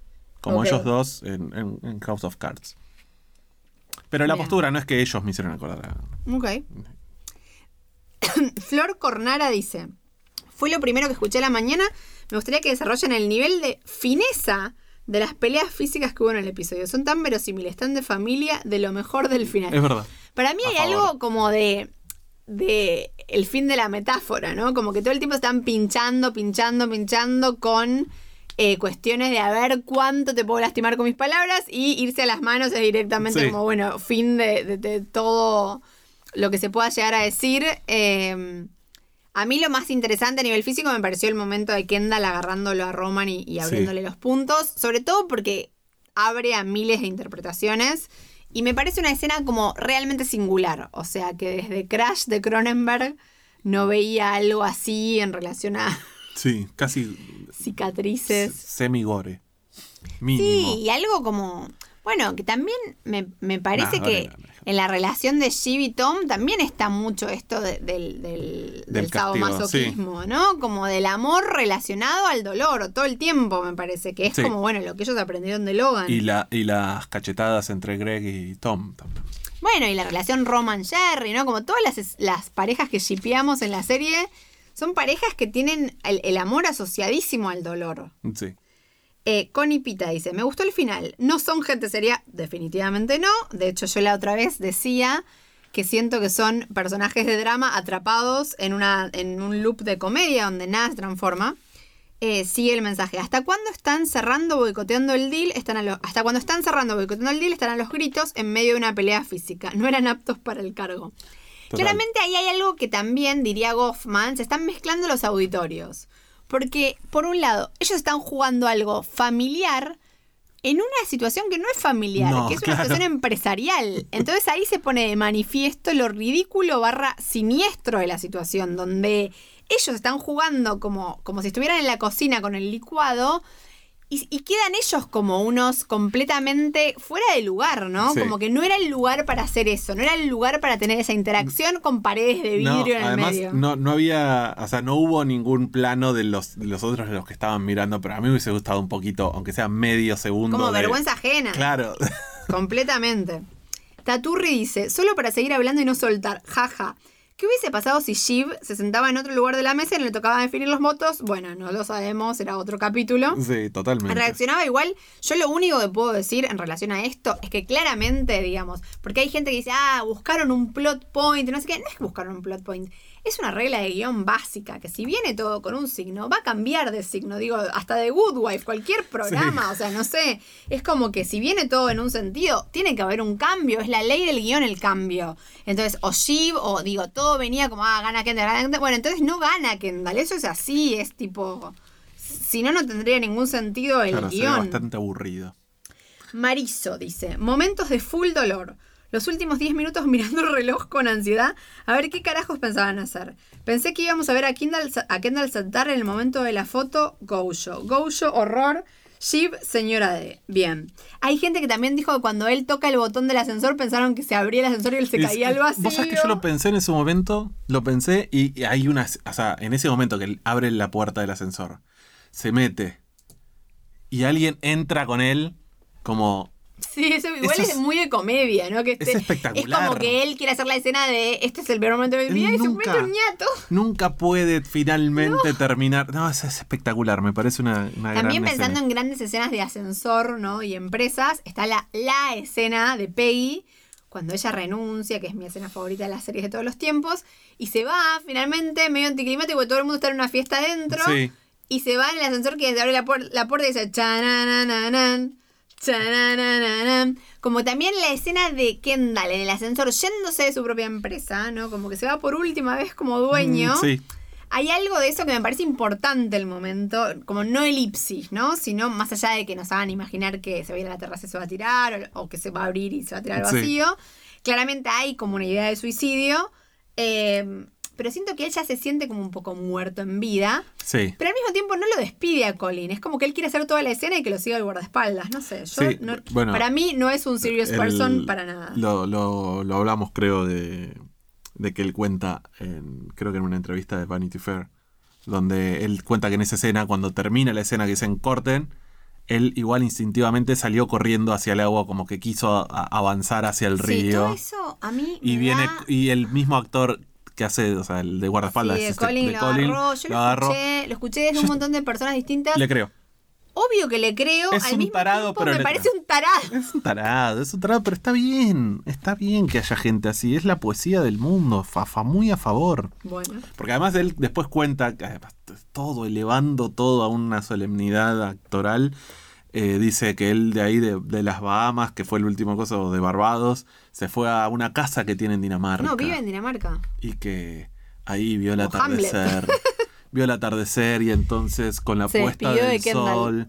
Sos como Antonia que no deja, contar, no deja contar ninguna anécdota porque tiene que decirlo ella. Bueno, ahí va. Bueno, dale, continuemos. Próximo mensaje. También dice Mark Mylod que cuando Jeremy Strong está actuando, como dicen corte y termina el, el día, ves a Kendall yéndose del cuerpo de Jeremy Strong. Me parece que también hay como algo también creado en relación a Jeremy Sí. Strong que es tipo, come on. Por favor. no sé, es como, bueno, creo que los gran- tipo Brando, no sé, como tenían como este aura que también estaba generada por todos los demás. Obvio.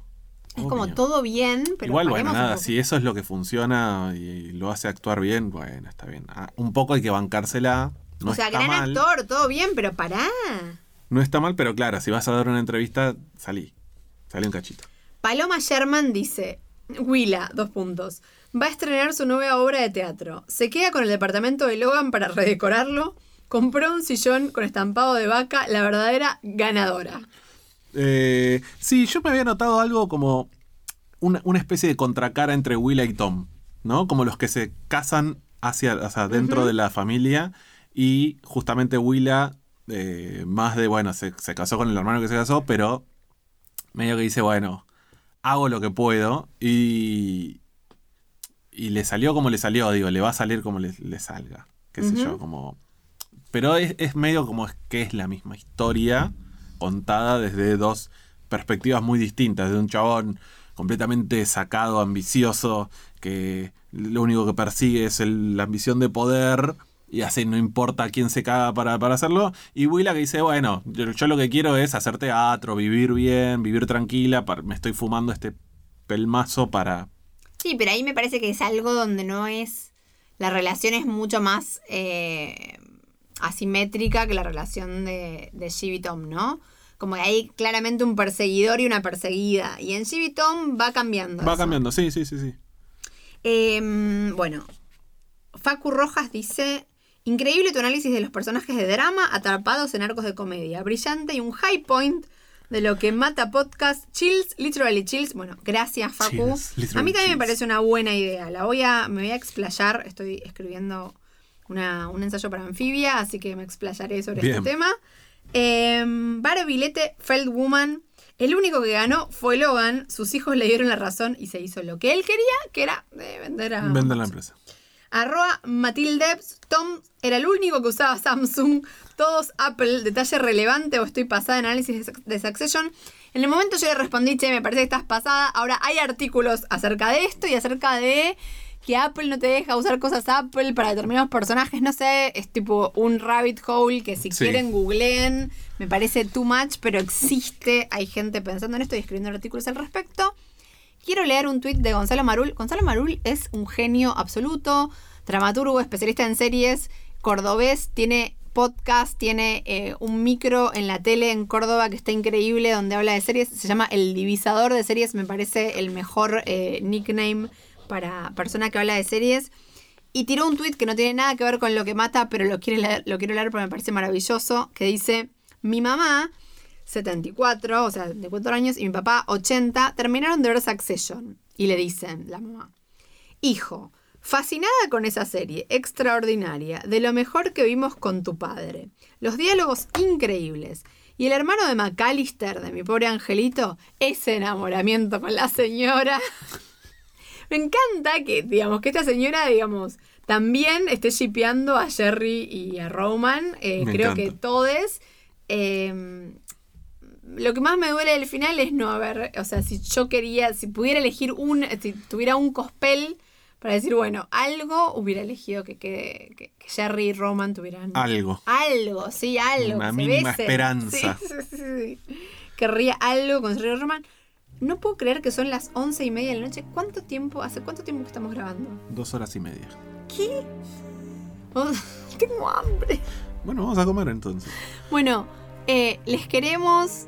Sí, Hasta acá llegamos. No sé cómo será el futuro, qué nos deparará. Sí. Al- Pueden tirar ideas. serie, algún una, serie de pelis, temáticas, algo Para, si para se que no nos sintamos tan soles, eh, comenten, digan que escucharon, eh, siempre con Sí. el hashtag lo que mata podcast. Pónganlo bien el hashtag, no es lo que mata ni lo que mata pod, lo que mata podcast, ese es el hashtag que buscamos con Kai. Sí, O arroba el malaguero, arroba marianevi, o en Instagram, arroba marianevix, también me pueden Sí. mandar un mensaje. a mí me quedó un mensaje de Instagram que ahora no tengo acceso a Instagram por un día. ¿Por qué? ¿Qué pasó? Eh, me bloquearon una cosa What?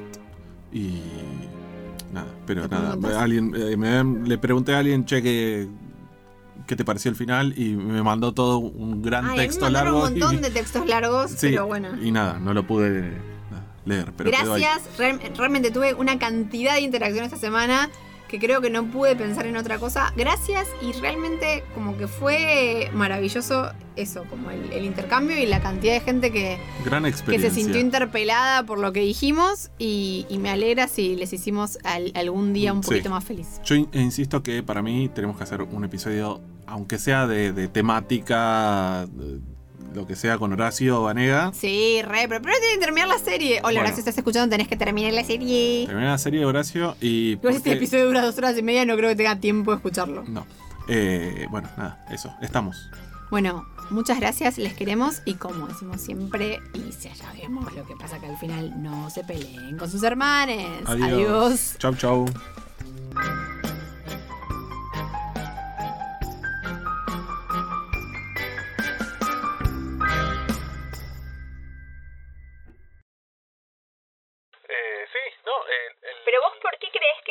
Eso? Perdón. Toma, corta el quesito. Ay, corta el quesito, sacalo de adentro del papelito. Deja esto, no seas boludo. Genial. Que la gente sepa que yo estoy con el quesito. No lo, no lo edites, no seas malo. Corta el quesito. Es buenísimo. Corta el quesito, corta el quesito. De hecho, que, eh, imagínate que el libro de marketing se llama ¿Quién se ha llevado mi queso? Es muy Es succession. buenísimo.